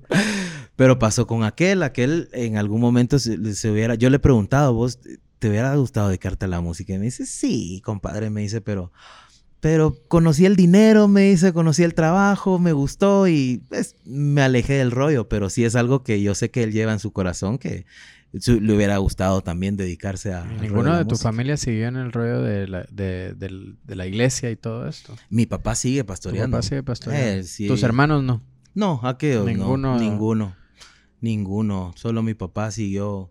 Es un, es un tipazo, tampoco quiero tam- Claro, eh, claro. eh, a- a- hablar mal. Lo que pasa es que es su- la forma en lo que él pensaba en ese momento y todo. Claro que las cosas cambiaron después, vaos. Pero, pero pues en ese momento era lo que él creía que era lo mejor para mí, vaos. Y yo no lo, no, ni lo juzgo, ni lo culpo, ni le guardo ningún tipo de rencor, pues. Solo digo que me hubiera gustado, vaos, haber empezado más, Hemos, más hemos antes, platicado vaos. bastante cuando cuentan sus, sus historias de vida, quienes nos acompañan, eh, mucho a vos de, de cómo, de cómo fue su infancia y todo esto. Y yo siempre he dicho que eh, pues nuestros papás siempre quisieron lo mejor para nosotros. Claro. Y uno como papá, ahora que sos papá, lo debes de saber, ¿va? Que, Sí. que siempre vas a desear lo mejor para tus hijos desde tus vivencias. Y tal vez eso es lo que lo hace complicado porque eh, nadie experimenta, como dicen, nadie experimenta en cabeza ajena, aun que sean tus hijos. Tus hijos Sí. tienen que labrar su, su camino, pero soltarlos a su voluntad con los temores que te da tu camino recorrido es muy difícil. Y, y yo creo que te también te, te equivocas, vaos. O sea, yo lo veo en mí, ahora digo, o sea, a mí nadie me enseñó a ser el, el papá que soy. O sea, yo estoy tratando de hacer lo mejor que puedo, vaos. Claro. Y sé que me, me he equivocado en muchas cosas, sé que puedo mejorar en muchas cosas, pero de verdad estoy tratando de, de hacerlo lo mejor posible, porque yo traje a Luis André al mundo eh, porque yo quería, ¿me entendés? No fue golazo, no fue, no, fue realmente que lo hablamos con, con mi mujer y, y- y lo, lo, lo decidimos hacer, ¿me entendés? Ya pues yo ya estaba grande, pues, o sea, ya, ya tenía 30 años, ya, ya venía trabajando otros proyectos y todo, ya pues me sentía con la capacidad. Eh, antes yo no tenía la idea, pero a lo que voy es que cuesta mucho, o al menos a mí me cuesta, no sé cómo vos lo ves, el rollo de cómo va evolucionando el mundo a vos. A mí me cuesta muchas cosas, vos. O sea, adaptarme a las nuevas cosas. Pues sin ir tan lejos, eh, eh, nunca he sido mucho de redes sociales, nunca. Y de hecho, cuando nosotros hicimos la música, me acuerdo que estaba el SoundCloud, que lo subías a SoundCloud, y el MySpace, ¿va vos? Ah, ¿Va? Que, eso era a donde lo subías. Y yo recuerdo de que yo no hacía eso, ¿me entendés? Porque me, me daba hueva, vos. O sea, había otra persona que subía la música. Y nunca fui muy de redes y muy, muy tecnológico en ese sentido. Entonces, ahora que veo tan cómo piensan las nuevas generaciones, o sea, que hablo con mucho adolescente y, o sea, mano, unas ideas súper diferentes de tantas cosas y, bueno, uno de por sí a esas edades siente que lo sabe todo, de todo, o sea, pero, pero ahora que lo, que, que lo veo, digo yo, mi hijo tiene dos ahorita, va a cumplir tres, cuando tenga 15, ¿cómo va a ser la onda? O sea, yo voy a estar más viejo y si ahorita que no estoy tan grande me está costando mucho entender y adaptarme a las nuevas, a las nuevas ideas y, todas las cosas mm, que pasan. ¿Cómo ir a hacer en ese entonces, vos? O sea, me pongo a pensar eso también. Y no sé cómo lo ves vos, o sea, en el sentido de, cómo va evolucionando la onda. Y a, mí me cuesta mucho ceder a muchas cosas, vamos. De, entrada es difícil, vamos. Yo, eh, yo tengo, yo tengo cuatro hijos, este, dos ya grandes, eh, de 21 y de 13. Y dos bebés. Más o menos bebés. Eh, y es, difícil, ¿verdad? Pero tal vez ese tema de, estar... Nosotros tenemos cerca de, 10 años de estar inmersos en las redes sociales y, y, en la tecnología porque nos lo exige nuestro trabajo y adaptarnos a, los cambios constantes de, formas de pensar y de ideologías y de todo esto es complicado. Uno trata de asimilarlo de la mejor forma y de tener la mente abierta para aceptar ciertos temas que, muchos de las nuevas generaciones los ven normales y que uno intenta y que y que y, y tratar de razonar y de encontrar la mejor forma de, de, de, de, guiar a tus hijos. Es muy complicado. Yo te soy sincero, nos han pasado cosas con, sobre todo con, con nuestros hijos pequeños. Bueno, y con, bueno, básicamente con los cuatro. Con seguramente. Este, Mi hijo grande le gusta el freestyle y, y hay que apoyarlo y y es una generación que, que ves que, que, tienen, él tiene pues mucha libertad, él no vivió conmigo, a vos, pero yo estoy ahí pues. siempre para, para escucharlo y tratar de apoyarlo en, lo que puedo. Eh, y con los más pequeños ahorita, con toda esta onda de la inclusión eh, de todos tipos, en que, que, cada vez más, es más evidente y está más al alcance de todos los niños y, y que te piden explicaciones, porque a nosotros nos ha tocado explicar y hacer ver situaciones que en nuestros tiempos no, no lo eran y que cuando vos tratas de expresarte y decir, de encontrar a alguien que te entienda y decir, yo lo quiero asimilar y lo acepto, yo no soy prejuicioso y acepto que todos somos iguales. Eh, pero es difícil de explicárselo a un niño cuando a ti no te lo explicaron, cuando tú no lo viviste, cuando para vos no era algo que te encontrabas en la televisión todos los días, pues, ¿me entendés? Vos y sobre todo porque qué va a escuchar en el colegio también, vamos. El mío va al otro año al colegio. ponete, hay una serie ahí de unos dinosaurios, Parque Jurásico se llama, donde la ven y la ven, la, ven, la vieron mi hijo, mi hijo tiene nueve años y la vio mi nena de cinco años, de seis. Y eh, vieron toda la serie y al final llegan dos chavas, personajes, y se, enamoran y se dan un beso. Eh, y mis hijos vinieron a mí y me, me, preguntaron, ¿va? O sea, papi, ¿por qué dos, dos niñas se besan? Y yo le di, me dice Melanie, hay que explicarles. Y yo les dije, pues es normal, mi amor. Las personas se pueden enamorar de quien sea, todo, todo es normal. Pero yo no crecí con eso y era difícil de explicar, pero si vos lo, lo expresás eh, de, de, cómo, porque te, te encontrás un montón de cosas donde te dicen, es que se indignan, yo no me indigno, yo no me quejo, yo acepto a todas las personas. Eh, De hecho, aquí en el podcast, y lo quiero aclarar para, para próximos episodios, si es que alguien escucha este clip o este pedacito, este, pues yo no voy a hablar de, de ideologías de sexo ni de orientaciones sexuales, porque para mí todas las personas son iguales. Me importa lo que hacen, lo que crean, eh, lo que han desarrollado. Lo demás es parte de cada quien. Yo no le ando preguntando a nadie qué le gusta o qué no le gusta. O sea, eso a mí me es indiferente y, y siempre va a ser así. Y lo voy a mantener, vamos. Yo no voy a invitar a nadie a este proyecto por su forma de, por, por su vida privada por su sexualidad es algo que para mí no es tema. Para mí todos somos iguales y lo que nos hace, eh, si se puede decir, diferentes es lo que creas y por lo que creas te tengo acá. Así lo veo yo. Sí, yo pienso exactamente igual. Y cuando hablaba de la evolución de, del mundo, vamos, eh, me refería precisamente a eso, eh, musicalmente también, vamos. O sea, hay, un. Hay cambios de cosas. Em, yo me acuerdo que antes. Eh, uno, yo sé que no puede también andar viviendo el pasado y eso, pero pues, o sea, es lo que, lo que uno recuerda y como es lo que te ha formado, ¿ah? Pero yo recuerdo que antes, por ejemplo, la música era de una forma diferente, ¿ya? Y que sí se escuchaba, por ejemplo, eh, recuerdo yo en mi época de adolescente los cuentos de la cripta del chombo a vos. A mí la verdad es que nunca me gustó porque como sí venía de escuchar eh, pues. otra música, como que dije, pero mm, esta onda no, o sea...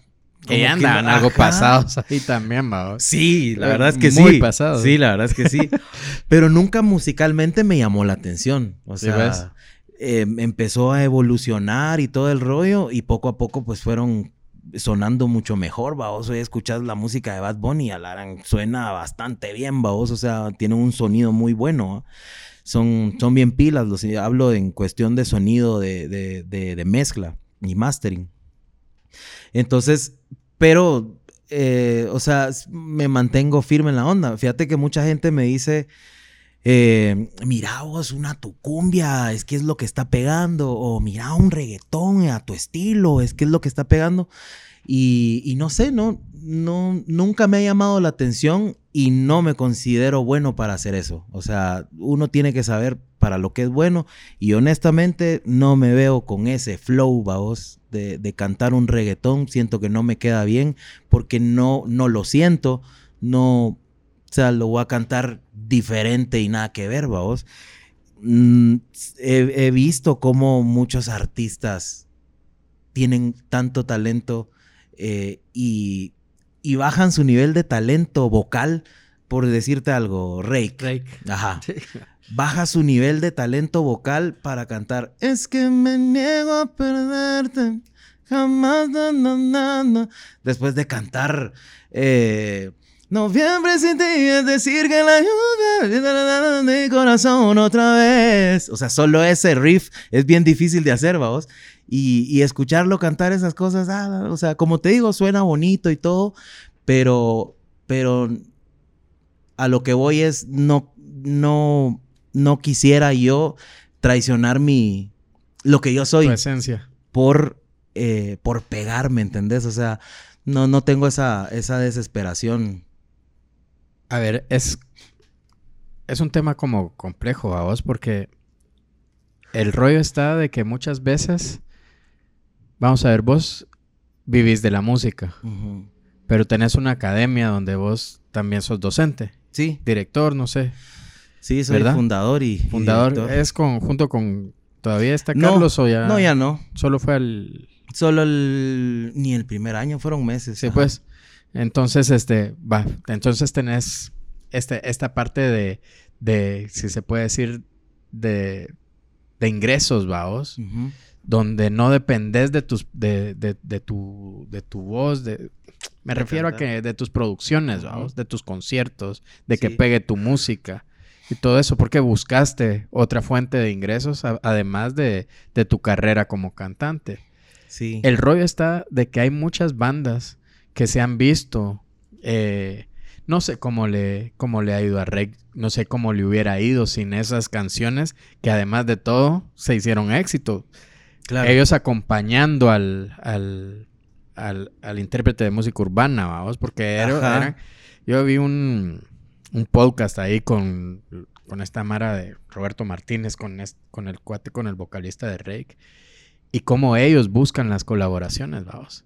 Y cómo están a, expensas de que, de que el cantante de música urbana lo acepte o no colaborar con ellos. Claro. Esto te habla de que hay una necesidad también ahí de, de producir canciones, de tener ingresos. De tener ingresos, claro. Y eso lo hace realmente complicado, sobre todo en un mercado que está saturado por la música urbana. Está es, es eh, los conciertos los puedes ver, ¿va? Sí. O sea, conciertos impresionantes con llenos increíbles de, de música, de este tipo de música. Y colaboraciones por todos lados. Yo hago referencia mucho a Alex Intec, por ejemplo, que es que está totalmente en contra de, la música urbana. Pero es muy difícil cuando su propuesta no, no acompaña sus palabras, vamos. Por lo menos no es. O sea, estamos hablando de que Alex Intec era un referente hace, hace algunos años en cuanto a la música. Eh, y que lo tenían como un. Y que sigue siendo un maestro, vamos pero su música no, ahorita no, no trasciende. Y él se queja de esto, pero no tiene propuestas que, que lo lleven más allá, ¿me entiendes? Es como complicado. Y ojo que yo no quise decir que, que estuviera mal no, no, no, de sino que simplemente a mí, como eh, yo que he escuchado tanto Rake, si me hace falta el, el, la voz de Jesús de antes. ¿Vos, ¿Vos, qué será que, por ejemplo, hace muy pocos años Camila Camila la rompía, pues. increíble. ¿Me entiendes? ¿Y, qué pasó? ¿Qué pensás vos que pasó con este, con este género? Porque no era el pop normal de RBD, pues. Exacto, que era, exacto, que era como, ¿cómo se le dice? como, como chatarra, no sé cómo, se chatarra. yo, yo oí una vez que hacían las canciones como desechable. Eh, ajá, hacían canciones que, garantizaban que cualquiera la podría cantar porque estaban a un tono bajo, yo no sé de, producción musical, pero que eso garantizaba que cualquiera la podía cantar, entonces se iba a identificar con las canciones y eso las iba a convertir en éxito. Y les pegó, vos, vos ves que todas las canciones están en los mismos tonos, se puede decir así. Pero cuando sale Camila, salen artistas como Hash, como Rake, que, que, que, son de verdad baladistas y canciones eh, muy buenas, vaos, con rangos vocales muy altos y todo este rollo. Y te das cuenta de que ahorita cuesta mucho otra vez, vaos. Y eso fue hace muy poquito. Y está bien que te guste el reggaetón. Está bien que te guste. A mí me gusta, vaos. Eh, pero también, ¿por qué no hay ¿por qué sentís vos de que hay incluso esa ignorar los demás géneros? Porque está costando aún más, vaos. O sea, sí, incluso lo que lo que se hace musicalmente que me he dado cuenta es este como que meterle el beatcito, igual meterle una batería, como por ejemplo, eh, yo escuché una canción de Alejandro Sanz con con Carlos Vives. Sí, ves. La escuchaste, ¿no? No recuerdo cuál, pero. Era, era, no, no, no pegó mucho porque era una armonía bastante complicada, así como es Alejandro Sanz, él es bien complicado en sus armonías, es bien pila, vamos. Y eh, como que combinaron el reggaetón con una armonía musical así masacre, las melodías de, Alejandro Sanz, así bien, bien cool, vamos, bien bonitas. Y no llamó la atención porque siento que la música es más sencilla de, de en, el, eh, en, el, género reggaetón.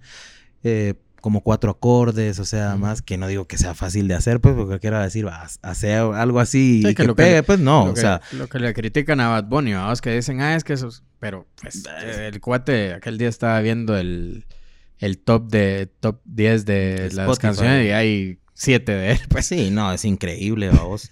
sí, no digo que, que, que esté mal o, qué sé yo, pues, tal vez en la letra. ¿va? Y, se, y, se, ha buscado muchas colaboraciones, porque igual el, de los primeros que recuerdo yo que se empezaron a meter con el género también fue Enrique Iglesias, ¿va? que en su momento también era criticado por, por, por, el tipo de canciones que sacaba y que también la rompió. ¿va? Sí. Pero no sé si vos crees, he visto varios posts ahí que dicen que el reggaetón está pasando de moda porque ya no es reggaetón, sino que ahora el urbano se está metiendo, pero ya le meten más voz y, le meten un poquito más de composición. No sé cómo lo ves vos. O si seguís viendo lo mismo. Mira, yo siento que, que pasa algo em, como cuando te lo voy a responder con un, con un ejemplo. Yo me acuerdo que mi papá una vez estaba viendo un programa que se llama Mil Maneras de Morir. Vamos, y que decía, no sé quién se metió un pepino por la nariz y se metió a la tráquea y no sé qué. Unas formas de morirme eran estúpidas, vamos. Y que decís, pues no, puede ser posible. Y que decía, situación número no sé cuánto, vamos. Entonces me decía mi papá, mira, me dice, es que mira, esta persona apachó no sé qué y le cayó el palo aquí y se murió y no sé qué. Y yo le decía, papá, le digo, o sea, eso no es cierto. ¿Cómo va a pensar? No, ahí dice que pasó en tal lado, en tal fecha, en tal año. Entonces le creía a lo que, a lo que le decían, ¿me entendés? Yo me acuerdo que yo años atrás, antes de conocer la tele, yo pensaba que, que la señorita Laura era cierto, vos. que la doctora Polo era cierto. Yo, yo pensaba porque me la doctora Polo sí es... No. no, no, me, no me rompas el corazón decir No, yo pensaba. Entonces yo creo que sí eh, somos muy influenciables de lo que miramos en internet ahora, vos, y antes, pues más en la televisión. O sea, como que crees mucho lo que te, lo que te dicen. Entonces, de alguna manera, a alguien se le ocurrió que, que esta música tenía que ser lo que, lo que había que empezar a venderle a la, a la demás gente. Empezó a gustar, vamos, y todos lo, lo empezaron a consumir y bueno, lo empezamos porque realmente, o sea, nadie puede decir, yo no he escuchado reggaetón, man. O sea, en cualquier centro comercial, en cualquier lugar, escuchas reggaetón. Entonces lo empezaron a, a, difundir de tal forma que, que cuando miraste, o sea, ya estabas vos también incluyendo una canción en tu playlist, vamos. Y muchos artistas que de alguna forma influían en tu vida empezaron a probarlo, ¿me entendés? Ya, o sea, por ejemplo, no es el caso de Alex Sintek, pero ya hay mucha gente que lo empezó a, aprobar. Un Alejandro Sanz, vos, o sea, que escribir, no, que la música es la, música y todo género musical es respetado y bienvenido. Entonces, que lo diga Alejandro Sanz, vos, suma cum laude de Berkeley, vos, y yo lo he, lo, he seguido durante años y lo he admirado.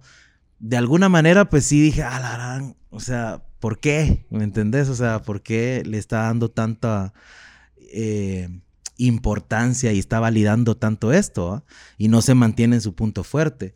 Eh, un, mismo Arjona hace poco vi que, eh, no hace poco, cuando empezó a sacar su disco, creo que Farruko sacó una, un, pedacito. pedacito. de él y Arjona como que lo aprobó. Entonces, como ellos ya se están poniendo cada vez más de lado, de lado y está creciendo más hasta en ese medio, siento que se está como que viralizando el, rollo y más gente dice, esta es la onda, este es el rollo. Y yo pensaba, la verdad, en algún momento que iba a ser una moda, vamos, pero ya pasaron años. Lo que no sé es en qué va a evolucionar, porque musicalmente no siento que de... ¿Vos sentís que no ha cambiado? Yo siento que sí ha cambiado. y sí ha evolucionado. Que sí ha evolucionado, ajá. O sea, de lo que yo escuchaba ponerle antes, de lo que se escuchaba antes, que te digo, del, del chombo y este reggae playero que le llamaban, ajá, a, lo que ahora se, hace, a la arancia hay una... habían... Y que siguen existiendo las, los géneros, vamos, en, eh, en, todo este rollo. El, el asunto está ahorita que, que, se necesita también la apertura de los, de los mercados a, otro tipo de música. Totalmente. entiendo de que eso se, se puede conseguir por medio de, de las radios y todo esto. Sí, por eso te digo, yo espero de que eh, en algún momento también, como alguien decía, o sea, la, eh, los géneros musicales y la música, o sea, y los artistas son como un, eh, como un, faro, vos. A veces te apunta a vos y a veces cambia de lugar y le apunta a él, a veces hace para acá. Entonces, pues yo yo lo, lo, lo, tengo como esa fe, vos, de que en algún momento va a venir y a artistas como yo de repente nos va, nos va a alumbrar y, y la mara va a voltear a ver y a poner atención. O sea, no quito el, el dedo del, del renglón de que, de que otro tipo de música pueda, pueda también proponerse y, y, ser escuchada. Yo pienso que sí, vamos. Yo pienso que, que de hecho hay quienes escuchan eh, diversos tipos de música. Eh, la, la, onda es encontrar el apoyo también, vos, de, de, poder difundir tu música. Porque no, todos hablamos de, por ejemplo, estas plataformas como Spotify, Deezer y todo esto, pero la verdad es de que si la mayoría ahora son artistas independientes, por ejemplo, eh, es difícil que, tus seguidores pues van a ir y van a escuchar tu música. Pero encontrar seguidores nuevos que descubran tu música en estas plataformas ah, es sumamente complicado porque las obviamente le dan prioridad a los temas que, más reproducciones tienen. Totalmente. Pero fíjate que yo sí he visto que hay público para, para todos, ah, porque he, he escuchado de muchos artistas de Guate que van, por ejemplo, a Argentina y los reciben 10 personas en el aeropuerto, pues, ¿me entendés? Y artistas que quizá aquí tampoco son tan conocidos, o a veces en el Spotify for, for Artists, vamos, eh, que te dice dónde te escuchan y todo, y... y a mí no me han dejado entrar a eso.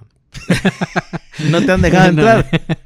no, no, no. pero, eh. pero ahí te dice como que en qué pues. partes te, te, te escuchan, y a veces es o sea, da no sé qué que te escuchan más en otros países que, que, en Guate. Hay artistas aquí en Guate que han sacado. Hace poco vino Adrián Albur, Alburas. No sé si lo ubicas, pero aquel por medio de las redes sociales lanzó su canción y se hizo viral y, ha podido sobrevivir eh, intentando hacer su carrera, vamos, en México y anda ahí de gira por todos lados, costeándose sus viajes y todo y esforzándose mucho por, por dar a conocer sus canciones. Tiene un engagement bien Pero sin ir tan lejos, vos, yo acabo de ver un, un documental de, de, de Enrique Bumburi.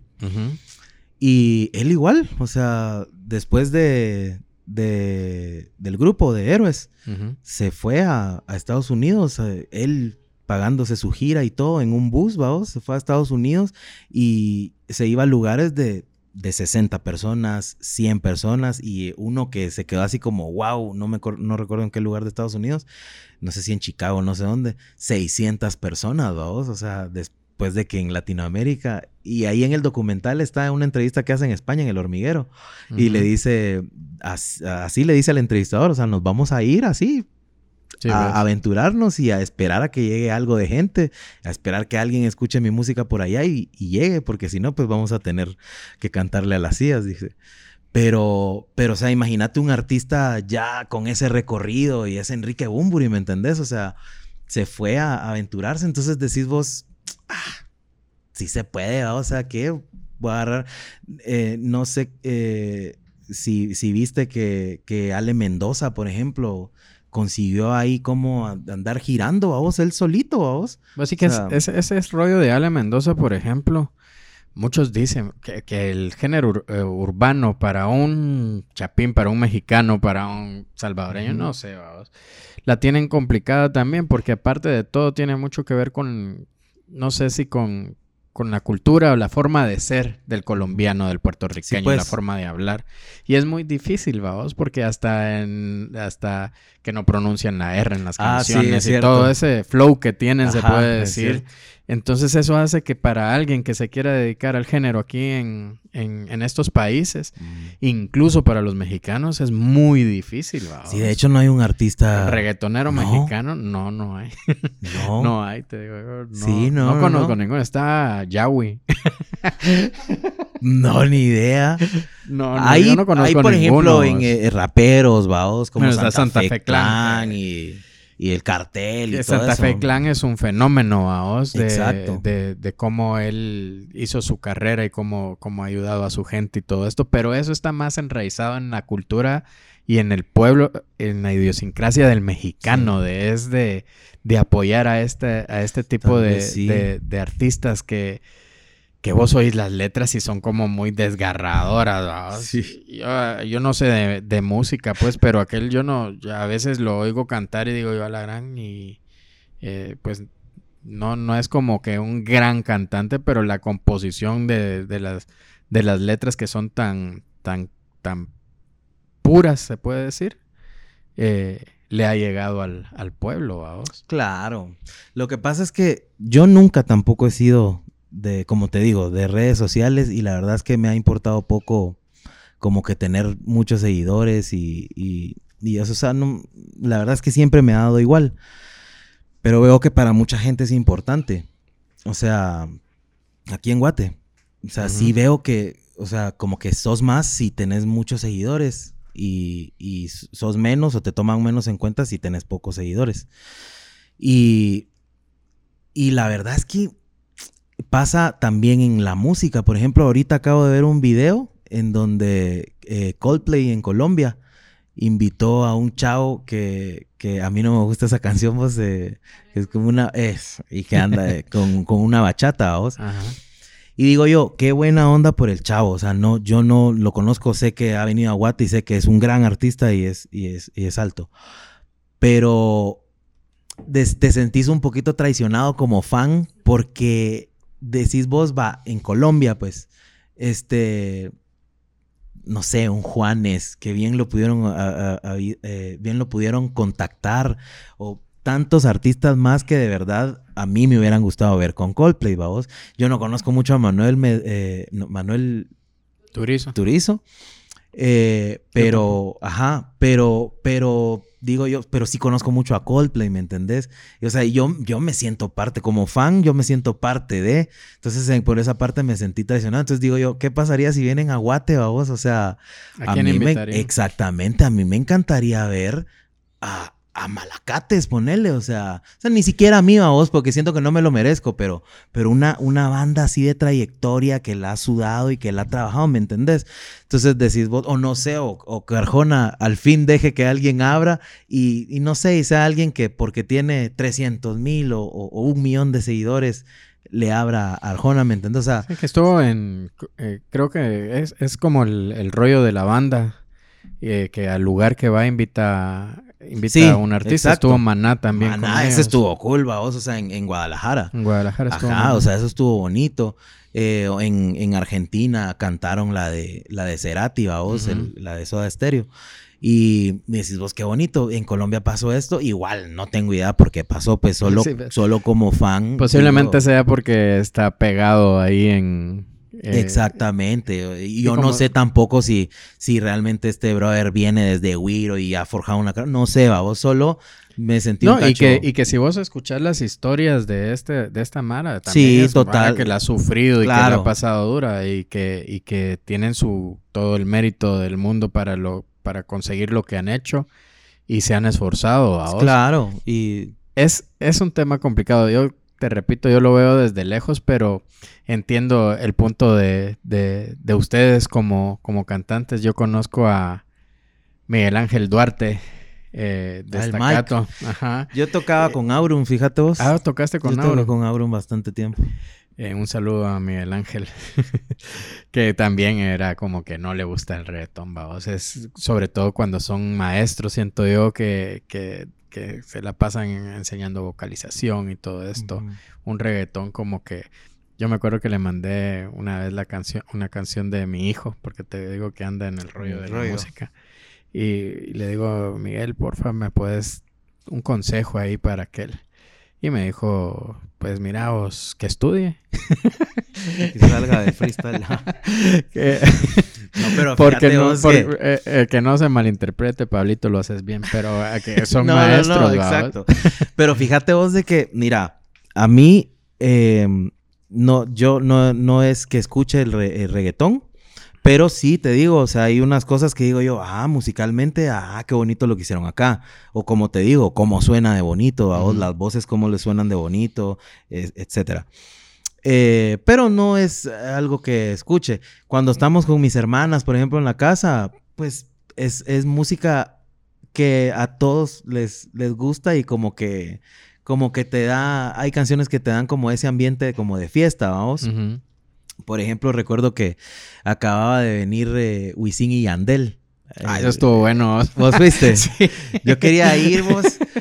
Y, y, y ¿cómo se llama? Y yo recuerdo una canción de Wisin y Yandel eh, con Usher. Ah. Creo que es. ¿Es Usher o es? No, Chris Brown. Chris Brown.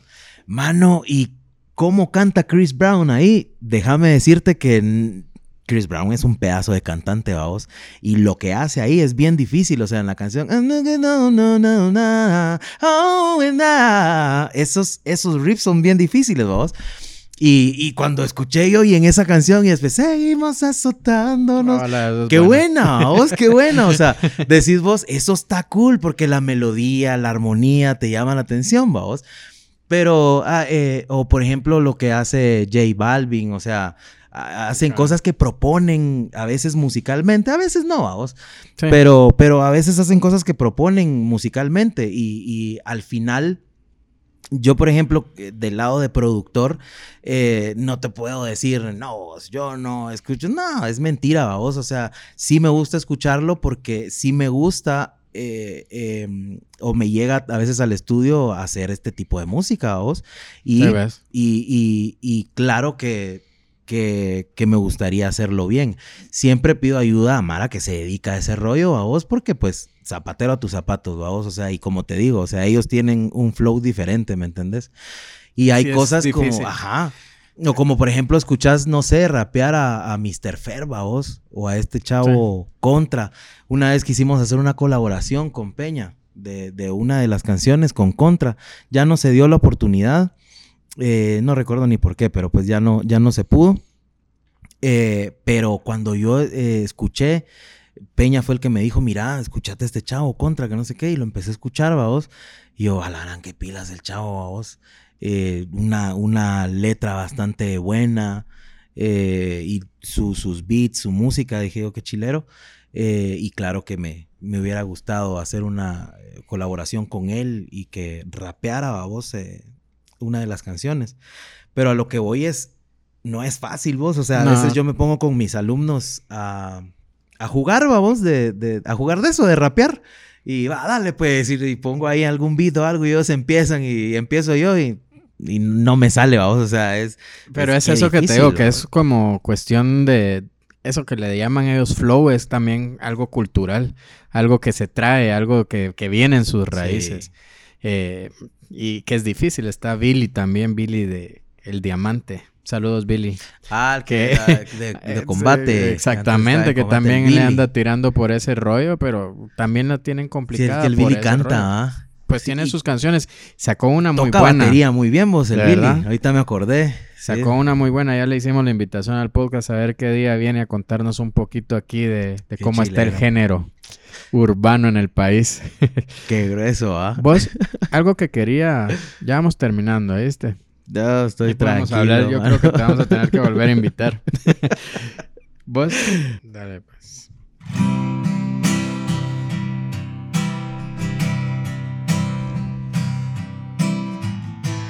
Cuando tú me miras,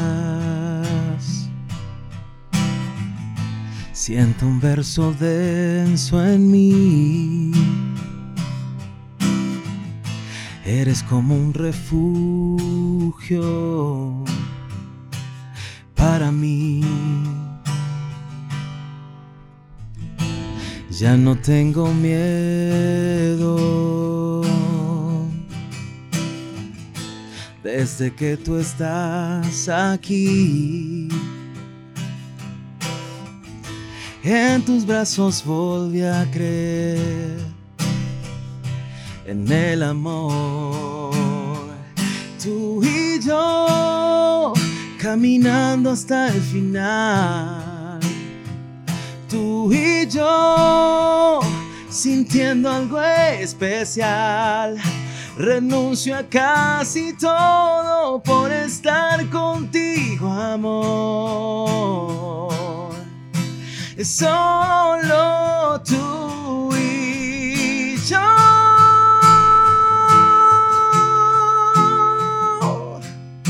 Por siempre tú y yo. Solo uh. buenas canciones tenés. Esta gustado mucho también, por eso la, por eso la canté.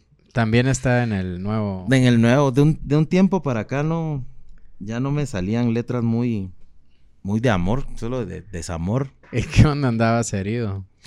siempre, fíjate vos, o sea, siempre soy, ahorita estoy bien, o sea, estoy bien con mi mujer, con mi hijo, más feliz que nunca y más pleno que nunca, te podría decir. Sí, pues. Pero pero siempre, la nostalgia siempre me acompaña, la, depresión, la... soy así. Eh, esos son los ingredientes fundamentales para hacer una buena canción, ¿va? Sí, totalmente, de cuando te rompen el corazón y eso.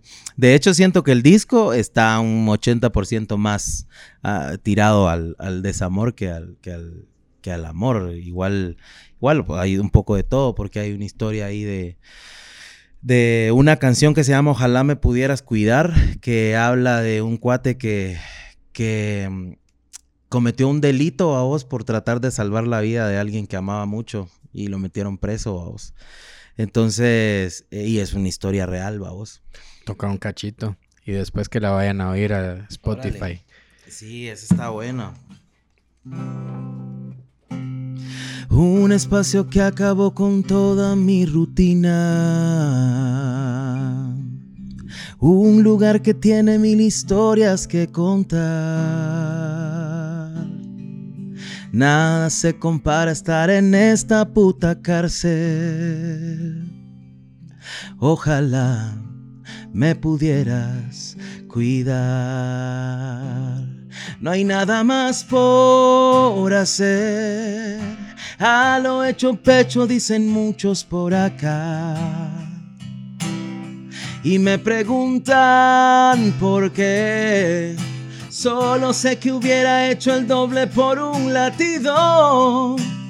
Un latido más. Todo sería desigual. Si conmigo estuvieras y poder caminar hasta lo imposible hice, pero no bastó, no. Oh, oh, oh, ojalá me pudieras cuidar. Sí. Por ahí va la onda. Te digo, pues. Solo buenas rolas tenés. Qué buena onda vos, porque sí. Esta en, lo, personal me impacta mucho, me gusta mucho cómo quedó también la, eh, el arreglo, la voz. de hecho, te digo que la voz que escuchas ahí es la voz del demo. O sea, yo terminé de, escribir la canción y grabé la, siempre grabo como una voz guía, vos, y la grabé. Y cuando ya iba a grabar la voz que era, no me, no me quedaba voz, no, no me salía. No me salía y le daba, repetí, pasé días y no me quedó. Hasta que dije, nah, se va a quedar la del demo. Y así quedó. Y ahí sí, es, es por eso, vamos, por lo que sentía en ese momento, lo que me provocó después de escribirla y grabarla, ya no lo pude plasmar otra vez, entonces así quedó. Pues muchas veces, eh, cuando he platicado con, con Mara que se dedica a componer canciones, ¿vos crees que es muy difícil o, o, te, o, te, la cambio. Es más fácil componer una canción cuando se trata de alguna vivencia o de algo que te está pasando en el momento. Ah, esa es buena pregunta porque fíjate que también he hecho canciones así para, eh, para otras personas, ajá, y, que me piden. ¿Y que te la han contado? Eh, no, no, no, no, que solo... Situaciones que... que... Como que me dejan rienda suelta y mira, necesito una rola. Y yo, ah, va, voy a escribir tal cosa y algo que me recuerde o algo. Hago canciones también para empresas, vamos, que me piden y eh, muchas, muchas como canciones institucionales del país y las hago así en el momento. Eh, yo creería que es ah, más complicado tal vez eh, una, una, una vivencia. Yo creería, porque en mi caso, eh, cuando estoy pariendo la canción, sí, sí siento como que ese dolor. Y hay cosas que a veces he quitado, fíjate vos, de líneas.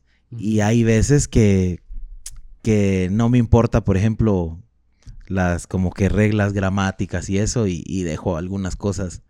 No, no, me, no me importa.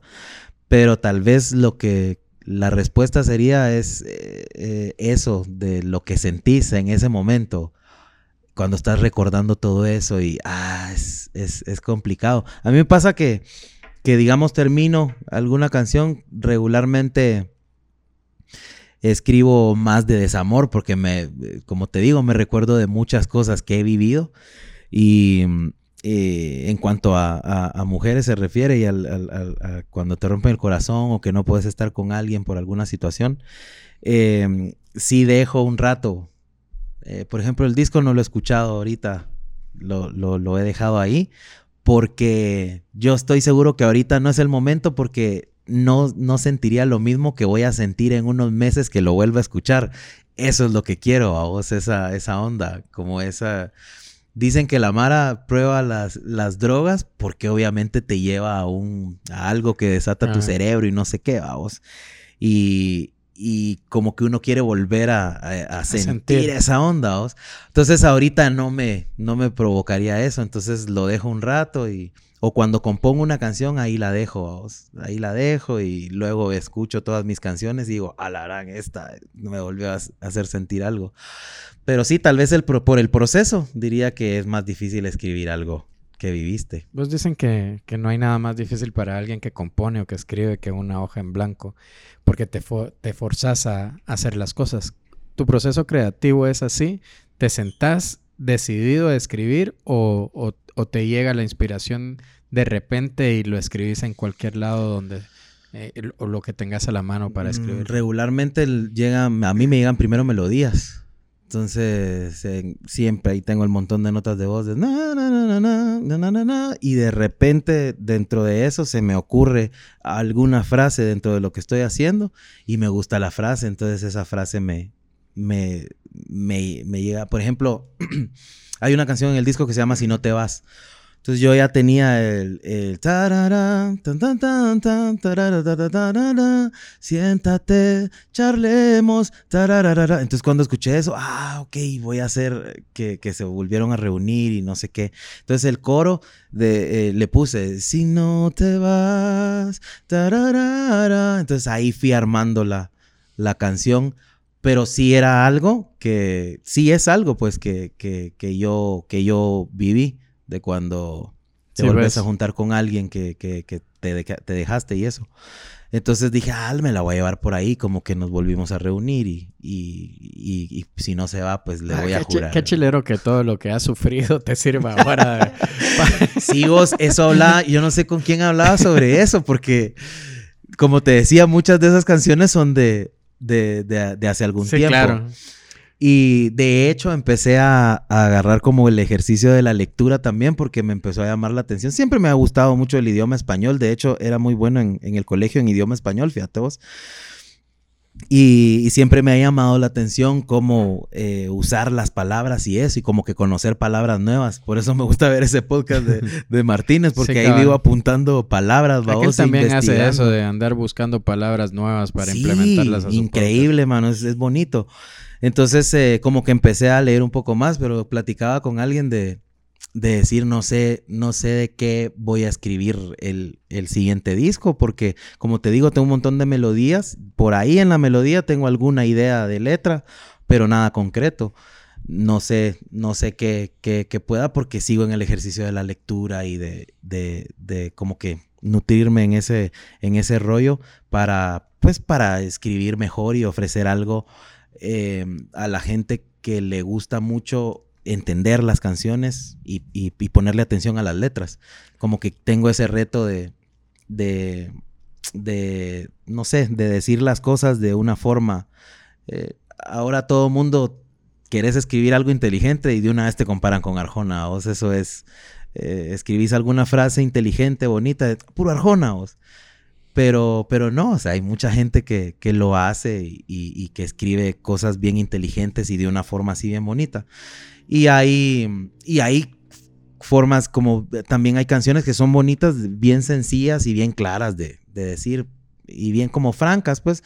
Por ejemplo, en, en esta canción que, que, canté anteriormente, la de Tú y yo, que es bien romántica, la verdad es que no quise pasar, de llevármelas de listo y de, y, de, y de poeta y qué sé yo, sino que quise ser como que muy franco y es una canción que le escribí a mi esposa.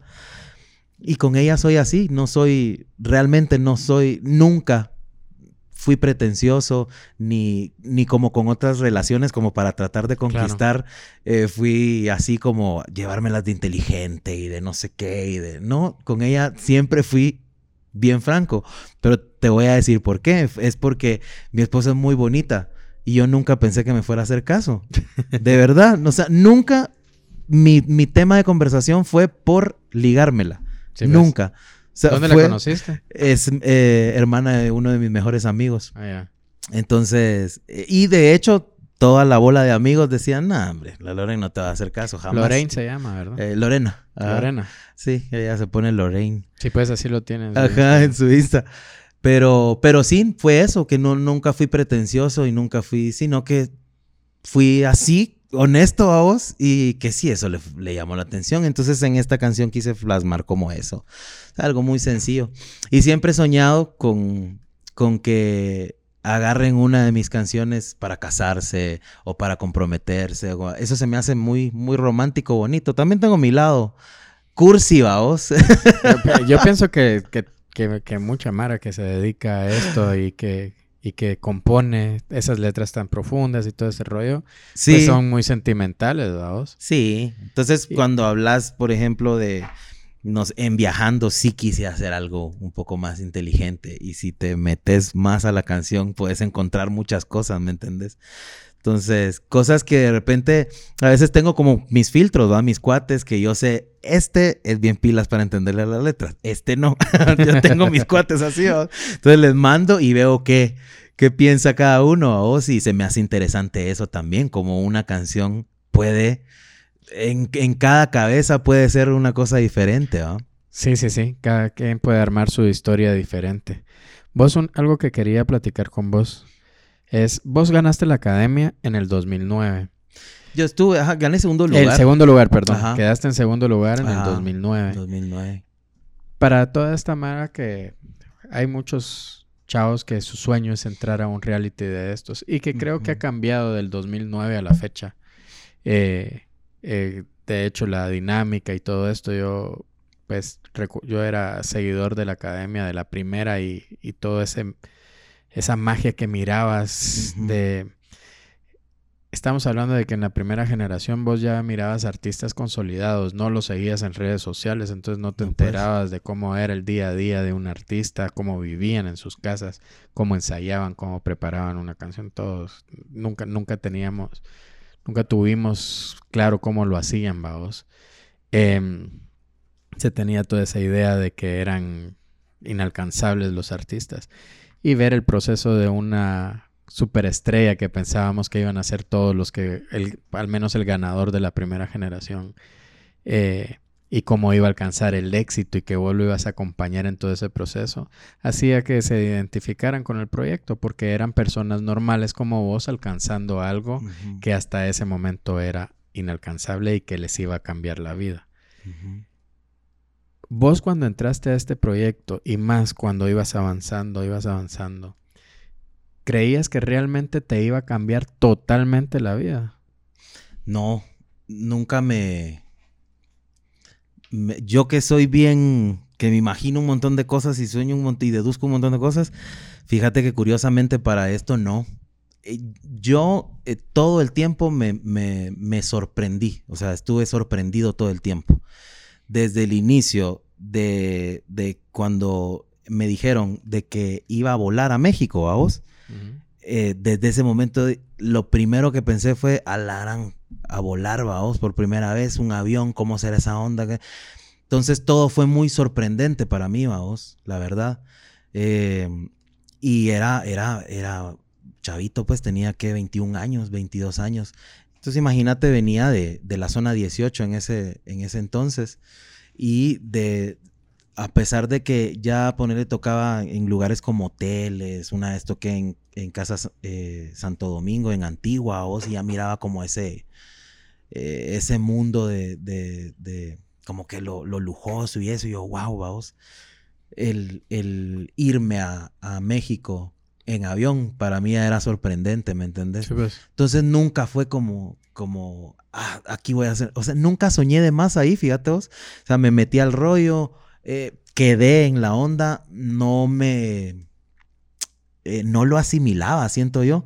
Cuando ya me metí en el proyecto, eh, empecé a sorprenderme mucho a vos, porque imagínate yo que venía de tener muchas carencias, incluso ya profesionalmente como músico, tener carencias de audio a vos, o sea, o que los micrófonos no funcionaban, o que los cables más baratos, o que todas esas cuestiones que, que, que, que no, no, no, no tenía aquí en Guatemala cuando tocaba, todo lo contrario allá, vos, o sea, llegué y yo sorprendido, por ejemplo, del escenario, a vos, del montón de luces, las bocinas, que, que, se utilizaban para la sala y para monitores, vos eran V2, vos que era lo sí, que ves. estaba usando Justin Bieber en ese momento, vos creo que son de Mayer Sound.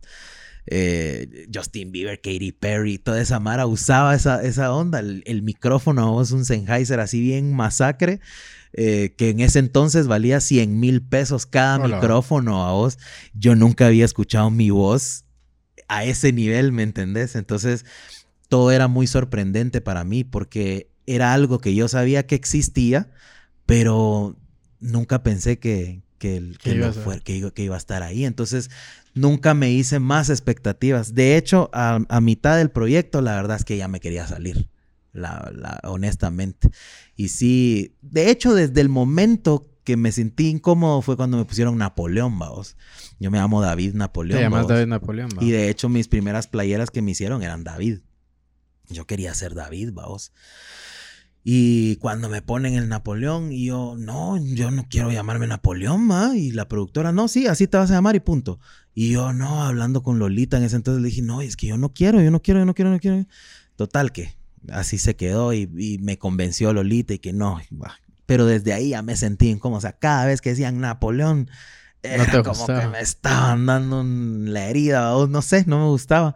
Obviamente ya después me acostumbré a vos, pero pero sí, nunca fui como, como, por lo mismo, vos, o sea, como no entendía yo el rollo, no, yo no tenía ni idea de cómo era el medio a ese nivel, vamos, y en otro país, etcétera, vamos. Entonces no, como que no maquinaba mi mente más allá de lo que estaba viviendo en el momento. Lo que conseguiste es algo muy importante, vamos, este de hecho, las representaciones de, guatemaltecos en, en, academia ha sido fuerte. Pero ¿qué hay después del proyecto? ¿Vos qué esperabas? ¿Vos que, que ibas a seguir con tu carrera? ¿Qué es lo que esperabas? Y, y, si, y si lo viviste, si fue satisfactorio el después de la academia o, o no, vos cómo lo viviste? Fíjate que después del proyecto y todo, eh, eh, me quedé viviendo, nos quedamos viviendo en, en un hotel, vamos, que esa fue otra onda, ¿vos? yo no conocía un hotel, una habitación de hotel, vamos. Entonces... ¿Te quedaste en México? Me quedé en México, nos quedamos todavía como, eh, como era, eh, había terminado para víspera de Navidad. Uh -huh. Entonces nos quedamos unos días viviendo en, en, en, el, en Radisson, se llama. Eh, y después nos regresaron a, nuestros países, luego se hizo lo de una bienvenida aquí en Guate, vamos. Mira, eh, cuando ya venimos a hacer, lo que pasa que yo fui el, mira vos, yo hice, qué bueno, porque la vida me permitió hacer como que historia en, en, en varios temas de, del proyecto de la academia, porque he sido el único que, se, que ha traído el proyecto a Guate, vamos. Hicimos una semifinal en Guatemala ante más de 100 mil personas. El único eh, eh, alumno que propone números musicales, vamos. Y sí, yo pues coordinando, ajá, y, y, yo coordinando la onda y todo el rollo, y fue propuesta mía, vamos y el único que sale de la academia que al, al, al año siguiente maestro, vamos, de, de la, de, del mismo proyecto. Sí, pues. Entonces, eh, cuando empiezan a pasar todas estas cosas, pues, para empezar lo de Guatemala, que ni mis amigos que estaban dentro del proyecto lo creían, vamos. O sea, y sí se miraba así como, ah, ¿por qué este va? Y si habían argentinos ahí, ¿por qué no en Argentina? ¿Por qué Guatemala? ¿vos? Porque era muy, muy fuerte lo que, lo que, lo que estaba pasando en el país.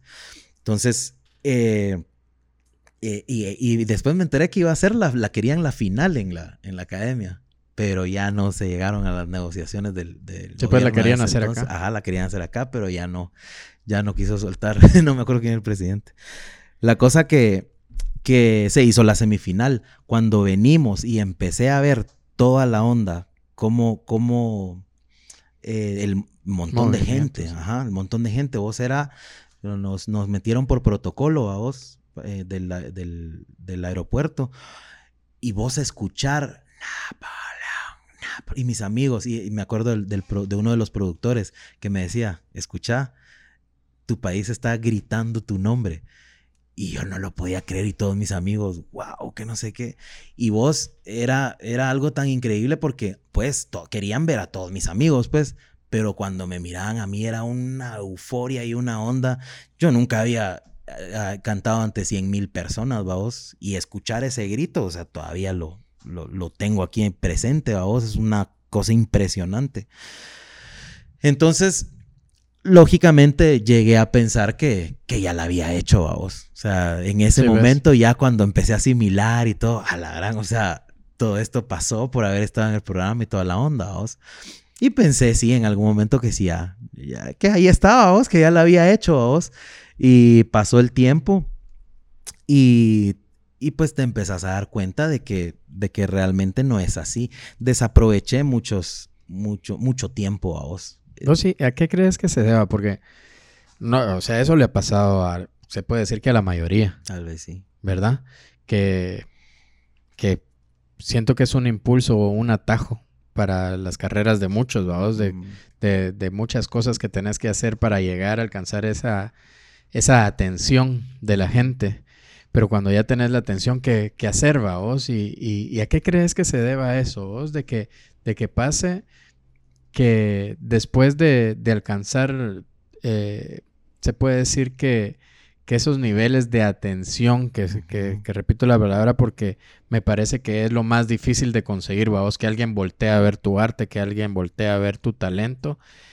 Y, y, pienso que la otra parte complicada es mantenerte ahí. Sí. Pero ¿a qué será que se debe de que muy pocos han conseguido eh, retenerlo. Yo te puedo, en general, no solo los guatemaltecos, sino que en general, vamos. Sí, yo siento que tienen que ver muchas cosas. Lo que pasa es que el, haber pertenecido a un programa como este, para, para todos los que hemos participado ahí, eh, como que ya te crea un apellido a vos, o sea, el Napoleón de la academia, a vos, si es de la academia. Y te digo, hasta la fecha, o sea, ya, hace más de 13 años, casi 14 años creo yo. Eh, hasta la fecha eh, me sigo, eh, con, la gente me, dice pues de, de, la academia y toda la onda. Em, creo que el, el, el, que te, el, el mantenerse, como decís vos, es bien difícil cuando al inicio o sea, te empezás a dar cuenta de que de venir, de, de no tener que comer y o no tener ni para zapatos ni para un montón de cosas, a empezar a ganar dinero de que nunca habías visto junto en tu vida, lógicamente te cambia. O sea, y, el que diga que no lo cambia el dinero. ¿Perdiste el piso un cachito? Sí. Mano, o sea, imagínate, no te digo, o sea, ni para pasajes tenía, y a los meses después, porque fueron meses, eh, ya así hablando con mis cuates de, ay, ¿dónde estás? En Cancún, ah, ahorita llego, ah, pagar un vuelo, irte a Cancún e ir a fregar a Cancún y gastar un montón de dinero en Cancún y regresarte y seguir teniendo plata para seguir. Sí, ves. O sea, claro que te, te, te desenfoca ¿Qué iba a estar yo pensando en ese momento? Bueno, ahora voy a hacer un disco, voy a hacer esto. No, lo que quería era disfrutar y conocer todo y comer todo lo que no había comido y vivir todo lo que no había vivido. Y eso hice. eso hice, brother. Mira, yo me, me aloqué, me pegué las pérdidas de mi vida. O sea, la, que no me arrepiento pues, porque, definitivamente lo viví Y definitivamente aprendí, vos. Pero después de eso empezó a bajar porque pues ya de repente ya no empecé a producir, sino solo a gastar y a gastar. Imagínate, después estuve en un programa, eso, estuve de maestro donde me pagaban muy bien. Después estuve en otro programa y como ya empezaba a entender cómo funcionaban las cosas y empezaba a entender la magnitud, porque antes uno era así como, no, si pido esto, me van a decir que no, no van a tener dinero. Sí, ves. Cuando empezás a entender que pff, lo que menos les hace falta es plata, ya empezás como a, a cobrar más. Y estuve en otro programa en donde cobré muy bien también eh, por estar. Y no Sí, pegó mucho el programa. Pero ¿Cuál fue? eh, se llamó Segunda Oportunidad. Ah, segunda oportunidad. Estuvo con el, después del desafío. Ajá, eso era como Sí, cuando pues. estuvo la Fabi, después hicieron un desafío. Sí, ves. Ah, ahí- de ahí lo cambiaron a una onda bien rara por equipos y no Sí, sé ves. qué, y le llamaron segunda oportunidad. Pero el asunto es ese de que em- el enfoque se volvió en, alarán, y ahorita tengo tanto y, y si hago esto y voy a tener más y más y más. Ese era el enfoque, entonces gastar más y eso me volvió loco por, por, mu- por mis buenos años. Entonces ahí perdí muchísimo, vos. Entonces empezó a bajar el- la, la euforia, las contrataciones y todo, y volví a caer al punto de, de no tener absolutamente nada. vos. Literal, o sea, ni para gasolina, ni para nada. Y volver a empezar a picar piedra. Ajá. Y entonces el volver a darse cuenta de, de que realmente el haber estado en un programa de estos no te asegura absolutamente nada, vos. Sin embargo, o sea, sé que fueron muchos años desaprovechados, pero al final sí me ayudaron porque em, el haber conocido todo esto me hizo el, bueno, o sea, ya lo hice, lo viví, como dicen, lo, lo vivido y lo, lo, lo comido, no te lo quita nadie. Este, lo hice y llegó el momento ya, que te digo, o sea, mis 27 años, 28 años de, de después de vivir muchas cosas, vamos, o sea, muchas depresiones, sí, porque después de haber tenido bastante, no tener nada, claro Sí, que ves. te da depresión, o sea, sí te da. Y sobre todo que todo mundo, o sea, te dice lo talentoso que sos, pero eh, te empiezas a dar cuenta de que no vale para mucho porque no tenés ni para comer y todos pensando, "Ah, no, si este le va re bien, que si no a vos, o sea, pura apariencia. Eh, entonces, eh, qué bueno que tuve como que la, la visión y, y- y por medio de, de- de mucha gente también que, que me levantó el ánimo de empezar a ordenarme, vamos, de empezar a ordenar mi vida en todo sentido, vamos. Que te digo que fue como a los 27, imagínate la de 22, 23, 24. Sí, es que te 25, agarró bien 26 chavito también. muy chavito. Entonces ya como a los 27 ya empezar a, a, a pensar en, en otros rollos. Entonces llegó el momento en que eh, no, no tenía para estar sacando canciones y eso. No tenía para nada, la verdad. Entonces di- dije yo, bueno, tengo que empezar a enfocarme, vamos, porque eh, querer, querer hacer de todo, o sea, eh, andar haciendo conciertos, eh, eh, tener un estudio de grabación, tener una escuela de música, no, como que abarcas mucho y apretas poco, como dicen, ¿no? Entonces empecé a, tuve la fortuna en ese entonces de que me, ale- me, me separé de, de un socio que tenía con otra academia que tenía y, y volver a empezar también a- a- a- a- con otro proyecto que fue el, el SEA, vos. Entonces me empecé a enfocar en levantar eh, este proyecto que me costó mi vida entera, vos, durante muchos años. Em, y luego que empecé con Peña, después Peña se zafó y, y ya eh, y me quedé yo solo con el proyecto. ¿va? Y, eh, pero esta fue una separación muy Claro, sana, claro. vos, muy sana, muy, Hay muy buena en relación buenos términos y todo, sí, claro. Va. Entonces, este, em, cuando, cuando, cuando empecé este proyecto, dije, bueno, me tengo que concentrar en esto. Entonces, por eso dejé como que la música a un lado para levantar esto. Poco a poco, eh, de la mano, empecé a levantar el estudio, porque puse el estudio junto con la academia. Entonces, poco a poco, eh, lograr como que consolidarlos y, y- sin nada de experiencia, porque no, no soy administrador ni nada, o sea, ahí sí que aprendiendo. Pero da risa porque uno empieza los proyectos a- como las relaciones personales, vamos.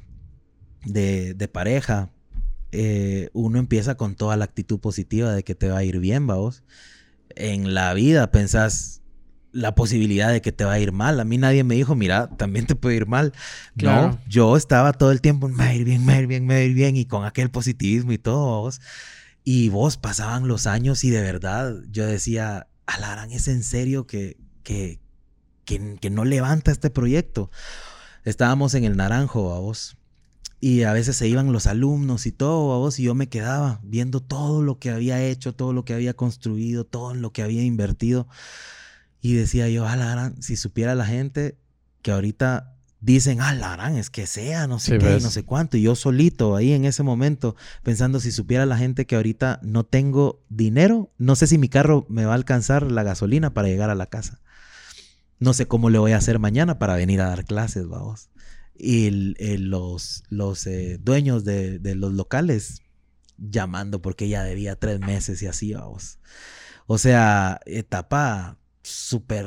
Ah, pero creo que las agradezco porque son las etapas que me, empezaron a hacer fuerte y a decir, em, no, o sea, al final lo único que yo sé hacer es esto es la música. Yo he tenido a veces mis pensamientos de me voy a retirar, después me recuerdo que no sé hacer nada más,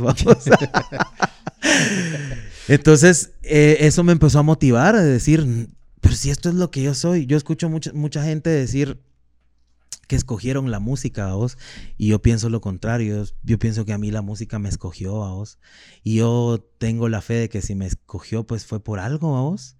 Entonces empezar a levantar este proyecto, el estudio y a consolidarlos para que esto me empiece a apoyar ya a sacar mis, mis cuestiones eh, artísticas. Claro. Que al final yo siempre he estado tras bambalinas, vamos, o sea, y todavía lo sigo haciendo, o sea, yo eh, produzco eventos y a veces estoy en modo productor produciendo algún evento o algo y llega la gente, Napoleón, ¿verdad? Que no sé qué, hola, que la gran, y me saludan, vamos, y estoy en, otro mood, vamos, estoy en, el mood de producción de eventos y eso, que me encanta, vamos, o sea, em, he tenido la oportunidad de atender otros artistas y todo, y la verdad es que soy muy bueno también para eso porque sé cómo atender a un artista, ¿me entendés? Porque sé las necesidades que un artista tiene, sé cómo tratar a un artista, ¿me entendés? Sé conocer a cada artista y decir, ah, este no va por aquí, este sí, este no, sé cómo tratarlos. Entonces creo que por eso también eh, como que sé darles como que por su lado, ¿me entendés? A cada, a cada uno. Y es algo que a mí me gusta. A mí me gusta, si me preguntas, me gusta mucho producir otro artista me gusta hacerle arreglos musicales a otros artistas, hacerle sus discos, me llena. Soy músico también todavía de, los artistas que produzco. A vos les dirijo la banda, les abro la banda, toco la batería y me gusta ese rollo. O sea, me gusta también estar, estar detrás, no siempre ser como que la, la figura principal. Y, claro que me encanta también eh, hacer un, estar en un escenario y ser la figura principal y cantar y eso y tocar, etcétera. Pero también me llena mucho hacer estas, todas estas otras cuestiones. Entonces, sí, definitivamente el, aprendizaje real vino después de haber eh, como que tocado fondo en ese sentido a vos. Oh, sí, y, eh, que, que es una frase muy frecuente acá que, que digo yo que el, que el que vivas de una pasión es lo que te hace no tirar la toalla.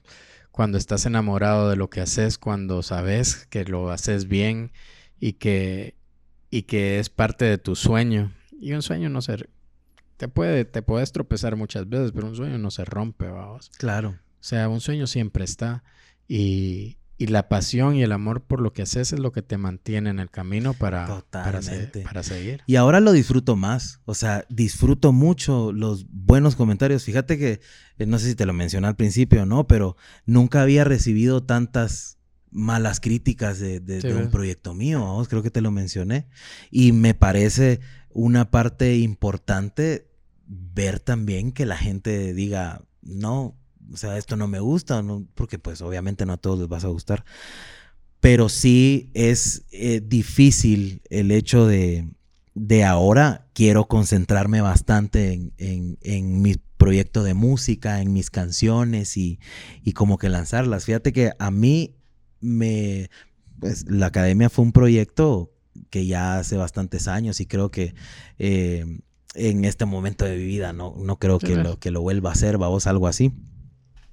Eh, pero es, o lógicamente que es un proyecto al que yo le debo mucho y quiero mucho y recuerdo con mucho cariño, vamos. Pero ya pasó, vamos. Claro. O sea, para mí ya pasó, ya es algo que, que quedó en el pasado y, y bonito, y bien recordado y bonito. Ahora me llena más cuando me doy cuenta que estoy empezando de nuevo realmente. Porque fíjate que curiosamente me ha empezado a seguir gente que me dice, ah, ve, vos estuviste en, lo de la academia y toda la onda. Ah, yo te conocí por tal canción. O te conocí porque alguien me llevó a un evento que hiciste y, vi y, qué cool y no sabía. y me, me, llena mucho más que me digan, por ejemplo, ah, la mano, qué bonita tu canción tal. A que me digan, ah, la qué bonito lo de siento la academia. Que, la, que la academia fue como parte de tu aprendizaje, vamos. Total. parte de tu, de siempre va a ser parte de tu historia, pero como te pudiste dar cuenta ahorita del el 90% del contenido de este podcast no se habló de esto. Exacto. O sea, tenés mucho más en tu esencia y en tu vida y en todo el recorrido que has hecho, mucho más que contar que, que un proyecto que, que sí, que es importante para tus inicios, pero que no es la base de tu carrera, no es la parte fundamental de tu carrera, pues no es todo. Y, y a mí me parece que algo que, se ha escuchado mucho, que sos un artista completo, que sos de las mejores voces que han pasado por la academia. Todo esto pues también te debe de llenar de orgullo, tomar lo bueno, ahora todo el aprendizaje que, que tuviste entre cosas buenas y malas, de las cosas que viviste para salir adelante. Ahora pues también tenés tu familia. Sí, ya no y, y, pues cuando uno tiene la familia también encuentra un motor que lo impulsa día a día a, intentar cosas nuevas, vamos, y, y, a seguir luchando por tu pasión. Totalmente, sí. Mi vida, como te digo ahora, es eh, eh, bien diferente. O sea, antes eh, recuerdo yo que no, no me importaba mucho si si me pasaba algo a mí o si mi vida terminaba, la verdad es que no, no me, no me, no me importaba. Ahora sí, me despierto y quiero vivir un montón porque pues tengo a mi hijo, a vos, o sea, tengo a mi familia, me gusta, me gusta tenerlos y vivir los momentos tan sencillos pero tan, tan lindos y enormes al mismo tiempo como estar sentados viendo una película y los tres o sea, y voltear y, y voltear a ver a, a, a, Lorena y a mi, a mi hijo y decir, Alarán, ellos, ellos son mi familia. O sea, ellos son las personas que están conmigo en las buenas y en las malas. O sea, somos los tres. Somos los tres. No hay nadie más. Y ahora que lo comprendo, digo, me encanta. O sea, me encanta que seamos una familia de tres, cuatro con el chencho que tengo mi perrito. Pero me encanta eso, o sea, y vivir esos momentos. Trato de, de, darle el mayor tiempo. Y me gusta, o sea, no, no lo hago con aquello, alarán, hoy tengo que... No, o sea, sí me, me la paso eh, durante la semana a full tiempo con, con los proyectos y todo lo que hay que hacer, pero pero cuando es el tiempo de estar con ellos, me lo disfruto y me encanta y es algo que espero, ¿me entendés?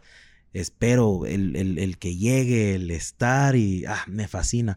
No soy tanto de, de, de, compartir eh, tanto como que el día a día de lo que hago, suelo compartir un poco de, de, de mi familia y de, y de, y de mi hijo con, con orgullo a vos, con, con pues, no soy, no soy de los artistas que piensa tanto las cosas como de que, he escuchado a veces, eh, no, no, no, es que un artista no sé qué, hay muchas reglas que a mí la verdad no, no me, no me interesan y, pues seguirlas y eso. Una de las cosas que, que, que, que yo he dicho siempre acá es que en el momento en que yo decidí en que nosotros decidimos vivir del arte, vivir de, nuestra pasión, de algo que nos gusta hacer y que disfrutamos y que aceptamos los retos y que caminamos eh, y que recorrimos un camino que fue realmente complicado y que nos caímos y nos levantamos.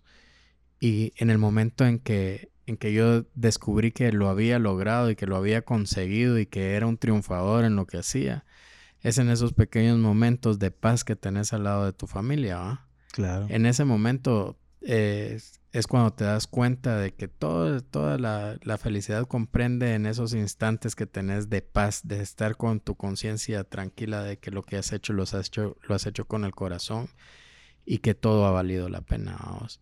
Yo pienso que, que ese es el verdadero éxito de un artista. Totalmente. Sí, la verdad es que yo me siento contento en esta parte de mi vida y, y, exitoso con un poco de, de, no sé si será miedo a vos, que por ejemplo quiero hacer una presentación del disco y, y no puedo evitar pensar, ¿y si no llega Mara? ¿Y si no llega nadie? ¿va? Porque, porque pues, o sea, eh, yo sé lo difícil que es, ya he hecho eventos donde no ha llegado nadie.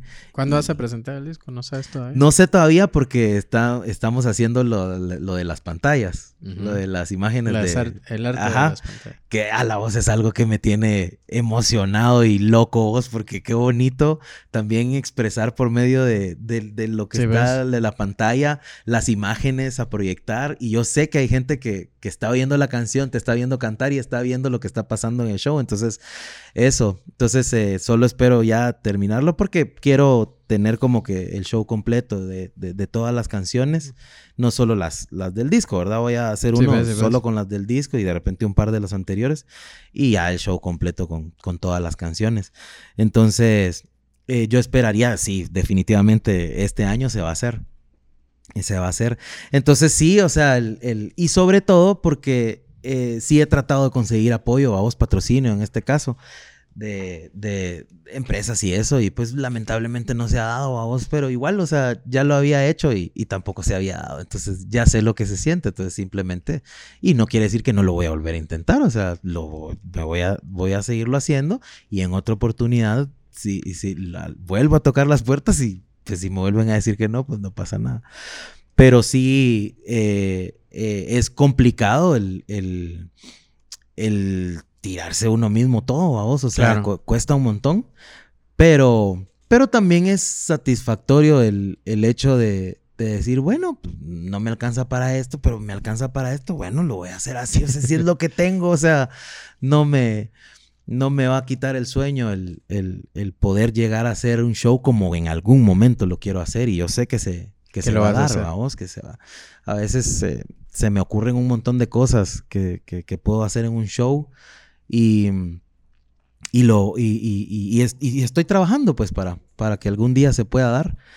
Pero, pero sí, poco a poco, como te digo, yo considero que, que este disco eh, me, me emociona un poquito más que el anterior, por ejemplo, porque el anterior eh, todavía me, me- me dejaba eh, como que guiar por personas que, que me hacían no dar mi esencia total.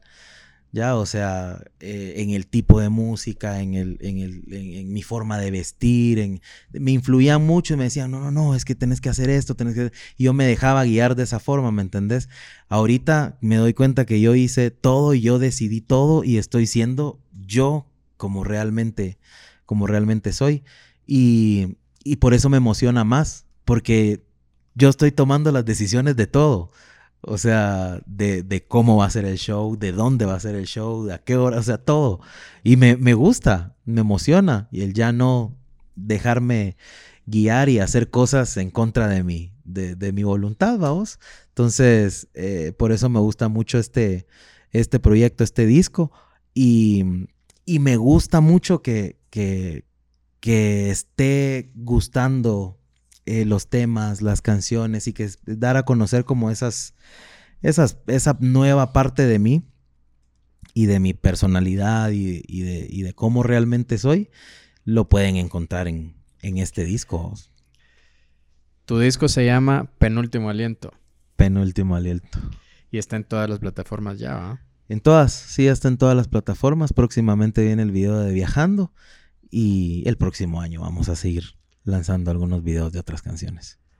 Mano, yo te quiero agradecer mucho por el tiempo, porque te hayas venido a, a platicar. Esto mm, de verdad que, que, que venía con, con, muchas ganas de hacer un episodio de, de este nivel, la verdad. Eh, a veces te encontrás con algunas dificultades que te hacen dudar si, si se pueden o no se pueden seguir haciendo las cosas y, y cuando me encuentro personas abiertas como vos y que comparten sin con mucha fluidez y que, y que se tiene una buena plática me llena de, de ilusión y de ánimos para seguir adelante con este proyecto. De verdad te lo agradezco mucho.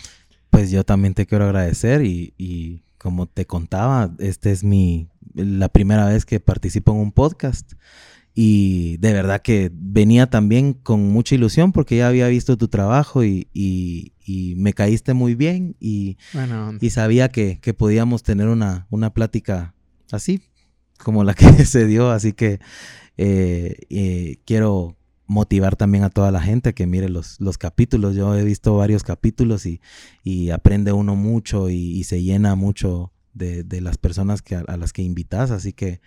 Eh, y que pues espero también que, que puedan disfrutar este capítulo también. Seguramente, mano, seguramente. Les agradezco a todos por ver esta onda, mucha. Yo te quiero pedir una, un favor, mano. Decime. Yo quiero que cantes un pedacito de tu carita y con eso cerrar. Ah, órale. Sí, sí, sí. Es, es una Tu muy buena canción. También está en el disco. Búsquenlo, mucha. Vamos a dejar ahí los enlaces. Muchas gracias, mano. Con gusto. De verdad. Buena onda. Gra- Gracias a todos por ver esta onda, muchachos. Suscríbanse y síganlo apoyando. Esto fue Back Focus. Tuve miedo de buscarte por pensar que la respuesta de aquel día no sería como yo quería. Contigo nunca se sabe. Eres impredecible, de repente quieres y al rato ya no. No digas que no, si eso nos unió.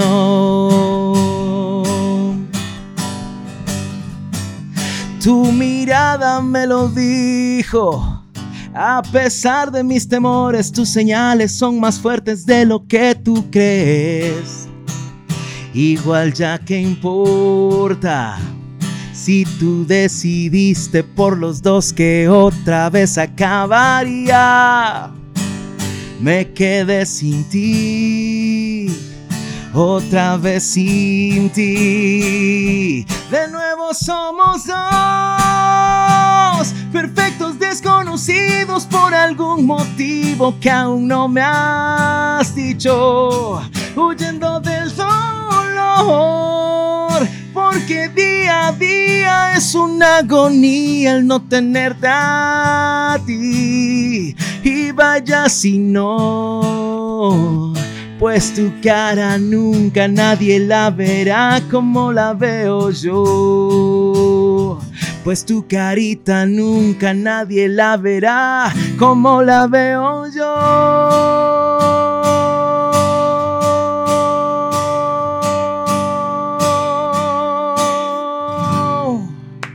Gracias.